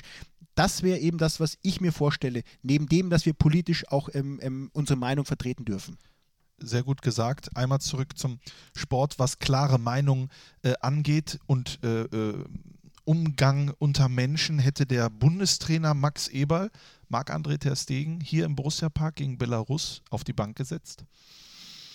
Eine hypothetische Frage wieder. Ich liebe sie, ich liebe sie. Ähm, ich verstehe, was, was, was Jogi Löw ähm, ähm, damit gemacht hat. Er hat gesagt, momentan ist Neuer seine Nummer eins. Ähm, war ja eine große Diskussion mit Marks Äußerungen. Ich fand Marks Äußerungen total legitim und in Ordnung. Ähm, jetzt hat er für sich entschieden, Mark, äh, er, er, möchte mit dieser besten Mannschaft Belarus schlagen. Das heißt nicht, dass Mark schlecht ist als Neuer, bitte nicht falsch verstehen, aber das war seine Entscheidung. Ja, emotional hätte man sagen können, Mann, hätte er doch den Mark ins Tor gestellt, um den Gladbachern ihren Jungen zu zeigen. Ähm, auch da wieder, ähm, es ist keine leichte Entscheidung und ich glaube, der Bundestrainer hat nicht einfach äh, es so entschieden, sondern sich Gedanken gemacht. Ähm, er hat so entschieden, wie es war und ich finde, das ist jetzt auch kein schlimmes Thema wenn die Leistungen weiter so äh, sind, zum Beispiel von Patrick Herrmann, aber vor allen Dingen, das habe ich in den letzten Wochen oft gesagt, du hörst es nicht, weil du natürlich die Nachspielzeit nicht hörst, von Toni Janschke. Ich nehme immer das Beispiel Robin Koch. Sensationell natürlich, aber eigentlich ja auch Sechser, spielt nach zwei Minuten, hochgegriffen Bundesliga, im DFB-Team. Ein Toni Janschke seit Jahren in der Bundesliga und in einer, das können wir ja jedes Mal sehen, in einer überragenden, abgeklärten Art und Weise. Hat es nicht auch ein Janschke mal verdient, fürs DFB-Team zu spielen? Klammer zu, Frage stellen, Patrick Herrmann, Toni Janschke 2020 im DFB-Team, ist das eine Möglichkeit? Entscheidung, die der Bundestrainer zu fällen hat. Ähm, wir, steht mir jetzt nicht zu darüber. Ich würde unsere Jungs alle gerne in der Nationalmannschaft sehen und ich glaube, dass auch der ein oder andere es schon mal verdient gehabt hätte, um jetzt deine Frage mal auch, auch zu beantworten. Genau, ich muss es, glaube ich, deutlicher stellen. Hast du das Gefühl, dass irgendwie manchmal über Gladbach ein bisschen hinweggesehen wird als Bundestrainer, als DFB? Nein. Also Entscheidungen vielleicht, wo eher ein anderer Spieler genommen wird als, als unserer, ähm, mag subjektiv in unserer Emotion für unseren Verein ähm, mal so rüberkommen. Mhm. Ob das dann so gewesen ist, lasse ich mal dahingestellt sein. Ähm, wir haben es in der letzten Zeit geschafft, doch viele Nationalspieler zu, zu entwickeln und Patrick war ja auch schon mal dabei gewesen und hatte dann eben diese zwei Jahre, die er auch äh, verletzungsbedingt nicht konnte und vielleicht auch leistungstechnisch nicht ganz so gut war. Jetzt ist er gerade wieder in, in sehr guter Form. Mal schauen, mal schauen, was passiert. Auch ein Florian Neuhaus ist ein Spieler, der da zu nennen ist. Da kannst du eher drüber diskutieren. Ähm, ist es ein Suat Serda von Schalke oder war es ein Florian Neuhaus lieber? Also auch darüber können man hinreichend diskutieren. Aber ich glaube schon, dass Jogi Löw, äh, unseren Trainerstab, die Entscheidungen fällen, dass, dass sie den größtmöglichen Erfolg haben. Und wenn sie das Gefühl haben, es ist eben der, der Spieler von Schalke oder von Freiburg eher als der Spieler von Gladbach, dann wird es eine fundierte Grundlage haben. Ähm, wir können es emotional vielleicht etwas schwerer nachvollziehen. Übergang zu einem äh, etwas äh, ganz anderen Thema und viel wichtigerem Thema, aber auch an den Fußball angelehnt. Äh, es werden Entscheidungen getroffen, es gibt gute Momente und schlechte Momente. Mal spielt man, mal spielt man nicht. Es gibt viele Drucksituationen. Der eine kommt besser mit klar, der andere nicht natürlich Bezug nehmend auf Robert Enke, der hier in äh, Mönchengladbach auch äh, gespielt hat. In diesem Jahr gab es äh, den den Todestag von ihm, der sich zum zehnten Mal äh, gejährt hat. Die Robert-Enke-Stiftung mit äh, seiner äh, Wit Witwe hat das auch hervorragend mit der DFL und dem DFB alles gemacht, äh, dass man nochmal aufmerksam darauf gemacht äh, hat. und du bist ja auch ein Mensch, der sich dann in diesen Situationen natürlich auch nochmal reflektiert und sagt, wie gehe ich eigentlich damit um? Welche, welche Signale habe ich eigentlich? Wenn du dir Gedanken machst zum Thema Depression, vor allen Dingen im Sport, vor allen Dingen auch bei Borussia Mönchengladbach, Gibt es einen Blick von dir irgendwie in Richtung Spieler, Profi, Jugendspieler, äh, dass du noch mal mehr drauf achtest? Geht es dem gut? Braucht er vielleicht Hilfe? Kann da irgendwas, kann ich da irgendwas merken?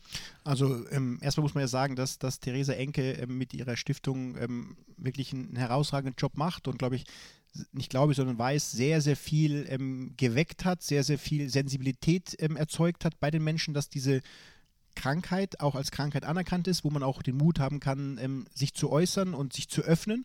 Ähm, ich finde, dass wir da, dass wir da einen sehr, sehr, ähm, Therese Enke einen großartigen Job macht. Trotzdem merkt man natürlich auch, dass das eben auch gerade im Fußballstadion natürlich relativ schnell wieder ähm, ad acta gelegt wird, wenn die Beschimpfungen ähm, von den Tribünen kommen oder dergleichen. Ähm, also wir haben schon noch auch noch was zu tun, aber wir sind finde ich, auf einem sehr, sehr guten Weg. und wir im Haus, im, im Jugendleistungszentrum ist halt Roland mit seinen, mit seinen Mitarbeitern, mit dem, mit dem Psychologen natürlich da näher dran, was das NLZ betrifft. Wir im Lizenzbereich versuchen natürlich auch mit unseren Ärzten, mit unseren Mitarbeitern, ähm, da auch mit uns Mitarbeitern, meine ich auch Steffen Korell, meine Person, Cheftrainer, natürlich schon auch zu spüren, zu merken. Ähm, wir glauben, dass wir eine sehr, sehr gute Menschenkenntnis haben wir begleiten die Spieler vom ersten Tag, wo wir sie verpflichten, bis zu dem Tag, wo sie uns verlassen. Und da lässt sich schon auch, auch, auch, auch Gefühl entstehen und da lässt sich auch Tendenzen entstehen. Ähm, und wenn wir merken, da würde irgendwas in eine falsche Richtung gehen, dann würden wir natürlich auch sofort reagieren, das ist auch klar. Ähm, also es ist schon ein wichtiges Thema, weil jetzt mal ganz weg von der Depression die Spieler müssen ja oder sollen sich wohlfühlen, weil nur wer sich wohlfühlt, kann auch gute Leistungen bringen. Und wenn irgendwas eben nicht so gut ist im Umfeld oder man selber von Erwartungen oder von, von, vom Druck erschlagen wird und das spürt und dann sieht man den Menschen ein Stück weit an, auch wenn ich verstehe, man sieht es nicht jedem ähm, depressiven Menschen an, ähm, aber trotzdem ist man doch so viel Zeit miteinander verbringt so viel Zeit miteinander und man ist so eng zusammen, dass man schon glaube ich, spüren würde, irgendwas ist jetzt nicht ganz in Ordnung. Ähm, und ähm, dann würden wir als Verein natürlich auch sofort äh, mit, mit, mit Rat und Tat zur Seite stehen, auch sofort ihnen äh, die Zeit geben, wirklich da ähm, ähm sich zu erholen. Ähm, wie lange es auch dauert, da ist mir dann auch der Sport und der Vertrag erstmal egal, da geht es um diesen Menschen.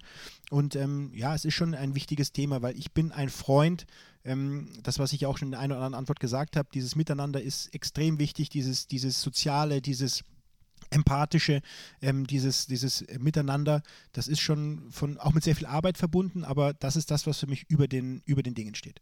Du bist Sportdirektor von Borussia Mönchengladbach, aber der Mensch und der Sportdirektor, ich glaube, das ist eine Person. Das äh, merkt man ja auch an und damit kommen wir zum Schluss dieses Jahresrückblicks. Äh, äh, es geht hier nicht um den Privatmenschen Max Eberl, denn ich bin kein Boulevardjournalist. Dennoch möchte ich dich natürlich auch über deine private äh, Situation fragen. Äh, du hattest eine Darm-OP, äh, das hast du ja gesagt. Wie geht es dir jetzt gesundheitlich? Gut, alles, alles gut gegangen. Auch das hat sich jetzt ein Jahr oder ein gejährt, wie man so schön sagt. Ähm, ich hatte da letztes Jahr dann doch ähm, größere Probleme und äh, bin dann dem, dem Franziskushaus und dem Form Professor Kania sehr, sehr dankbar, dass dann die OP auch so gelaufen ist, wie sie gelaufen ist. Ähm, bin stolz darauf, dass ich mein Gewicht, was ich durch den entnommenen Darm, ich denke, es waren vier Kilo, Gib mir mal die Nummer. dann ähm, ein Stück weit auch halten konnte. Nein, es war, das war schon was, was ich einfach, das, so sind Männer, sind Männer so, ich weiß es nicht, äh, wir sind ja sehr weich, wir haben Angst vor Ärzten und, ähm, und negieren oftmals auch Zeichen eines Körpers. Ähm, das habe ich dann auch zu lange getan und ähm, war dann aber sehr, sehr froh. Ja, ich war nicht froh. Also, als die Schmerzen dann so wurden, dass es nicht mehr anders ging, dann habe ich es dann doch getan. Und wie gesagt, mir geht's gut und ähm, ja, fühle mich wohl. Eine Frage zum Thema Rauchen, die muss ich dir stellen. Äh, was machen wir denn damit? Wann äh, hast du denn da vielleicht das Thema auf der, auf der, äh, auf der Agenda, da vielleicht ein bisschen aufzuhören? Ja, es war, ich habe tatsächlich ja acht Jahre aufgehört gehabt. Ähm, witzigerweise mit dem Tod von Dirk Bach ähm, habe ich gedacht, okay, klein, dick, zu früh gestorben, jetzt hörst du mal auf mit Rauchen. Ähm, habe das dann getan. Klar, mein Sohn hat auch mal gesagt, Papa, du hast so viel Stress und bitte hör doch auf damit und habe dann auch wirklich acht Jahre aufgehört. Jetzt war das letzte Jahr für mich ähm, sehr, sehr intensiv. So haben wir das Interview begonnen ähm, und so können wir es auch wieder dann beenden. Ähm, sehr, sehr intensiv in, in vielen Bereichen und ähm, ja, dann habe ich dann doch irgendwann zur Zigarette gegriffen und ähm, ja, zum Kaffee schmeckt es mir und am Spieltag sind es dann die ein oder andere zu viel. Latte Macchiato. Genau, genau. ähm, aber es ist eine Sache, die ich Thema, äh, definitiv auch wieder ähm, beenden möchte irgendwann. Wenn du einen Wunsch hättest, privat für 2020, welcher wäre das? Für dich oder für deine Mitmenschen? Jetzt denke ich einfach mal egoistisch, dass es äh, den Menschen in meiner Familie, und damit meine ich allen, ähm, dass sie gesund bleiben und dass es ihnen gut geht. Und beruflich?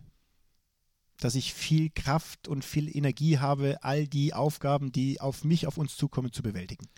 Und jetzt Weihnachten. Hast du alle Geschenke schon? Ich hätte eigentlich schon lang los müssen, aber der Podcast dauerte mittlerweile dreieinhalb Stunden. Nein. Ich, muss jetzt gleich nochmal Ja, los. ich habe geflunkert, ich wollte eine halbe Stunde, jetzt ist es eine Stunde geworden. Es tut mir leid, ich hoffe, du bist mir nicht böse. Alles gut. Ich wünsche dir ein hervorragendes Weihnachtsfest. Äh, morgen, dass wir ein tolles Spiel haben, aber jetzt, wenn wir es ausstrahlen, wissen wir schon, wie es ausgegangen ist. Komm gut und gesund ins neue Jahr und ich freue mich jetzt schon auf den Jahresrückblick 2020. Dankeschön. Schöne Weihnachten auch an alle und auch an die Borussia-Familie. Wie gesagt, bin sehr, sehr froh und sehr, sehr stolz, äh, hier zu sein und diesem Verein vorstehen zu dürfen als Sportdirektor und ähm, macht mir viel Freude, auch wenn ich manchmal einen kritischen Ton anwende, nicht böse sein. Es geht nur um die Sache und guten Rutsch ins neue Jahr. Tolle Schlussworte. Schließe ich mich an. Macht's gut, bis zum nächsten Jahr. Auf Wiederhören. Tschüss. Oder habe die Ehre. Habe die Ehre.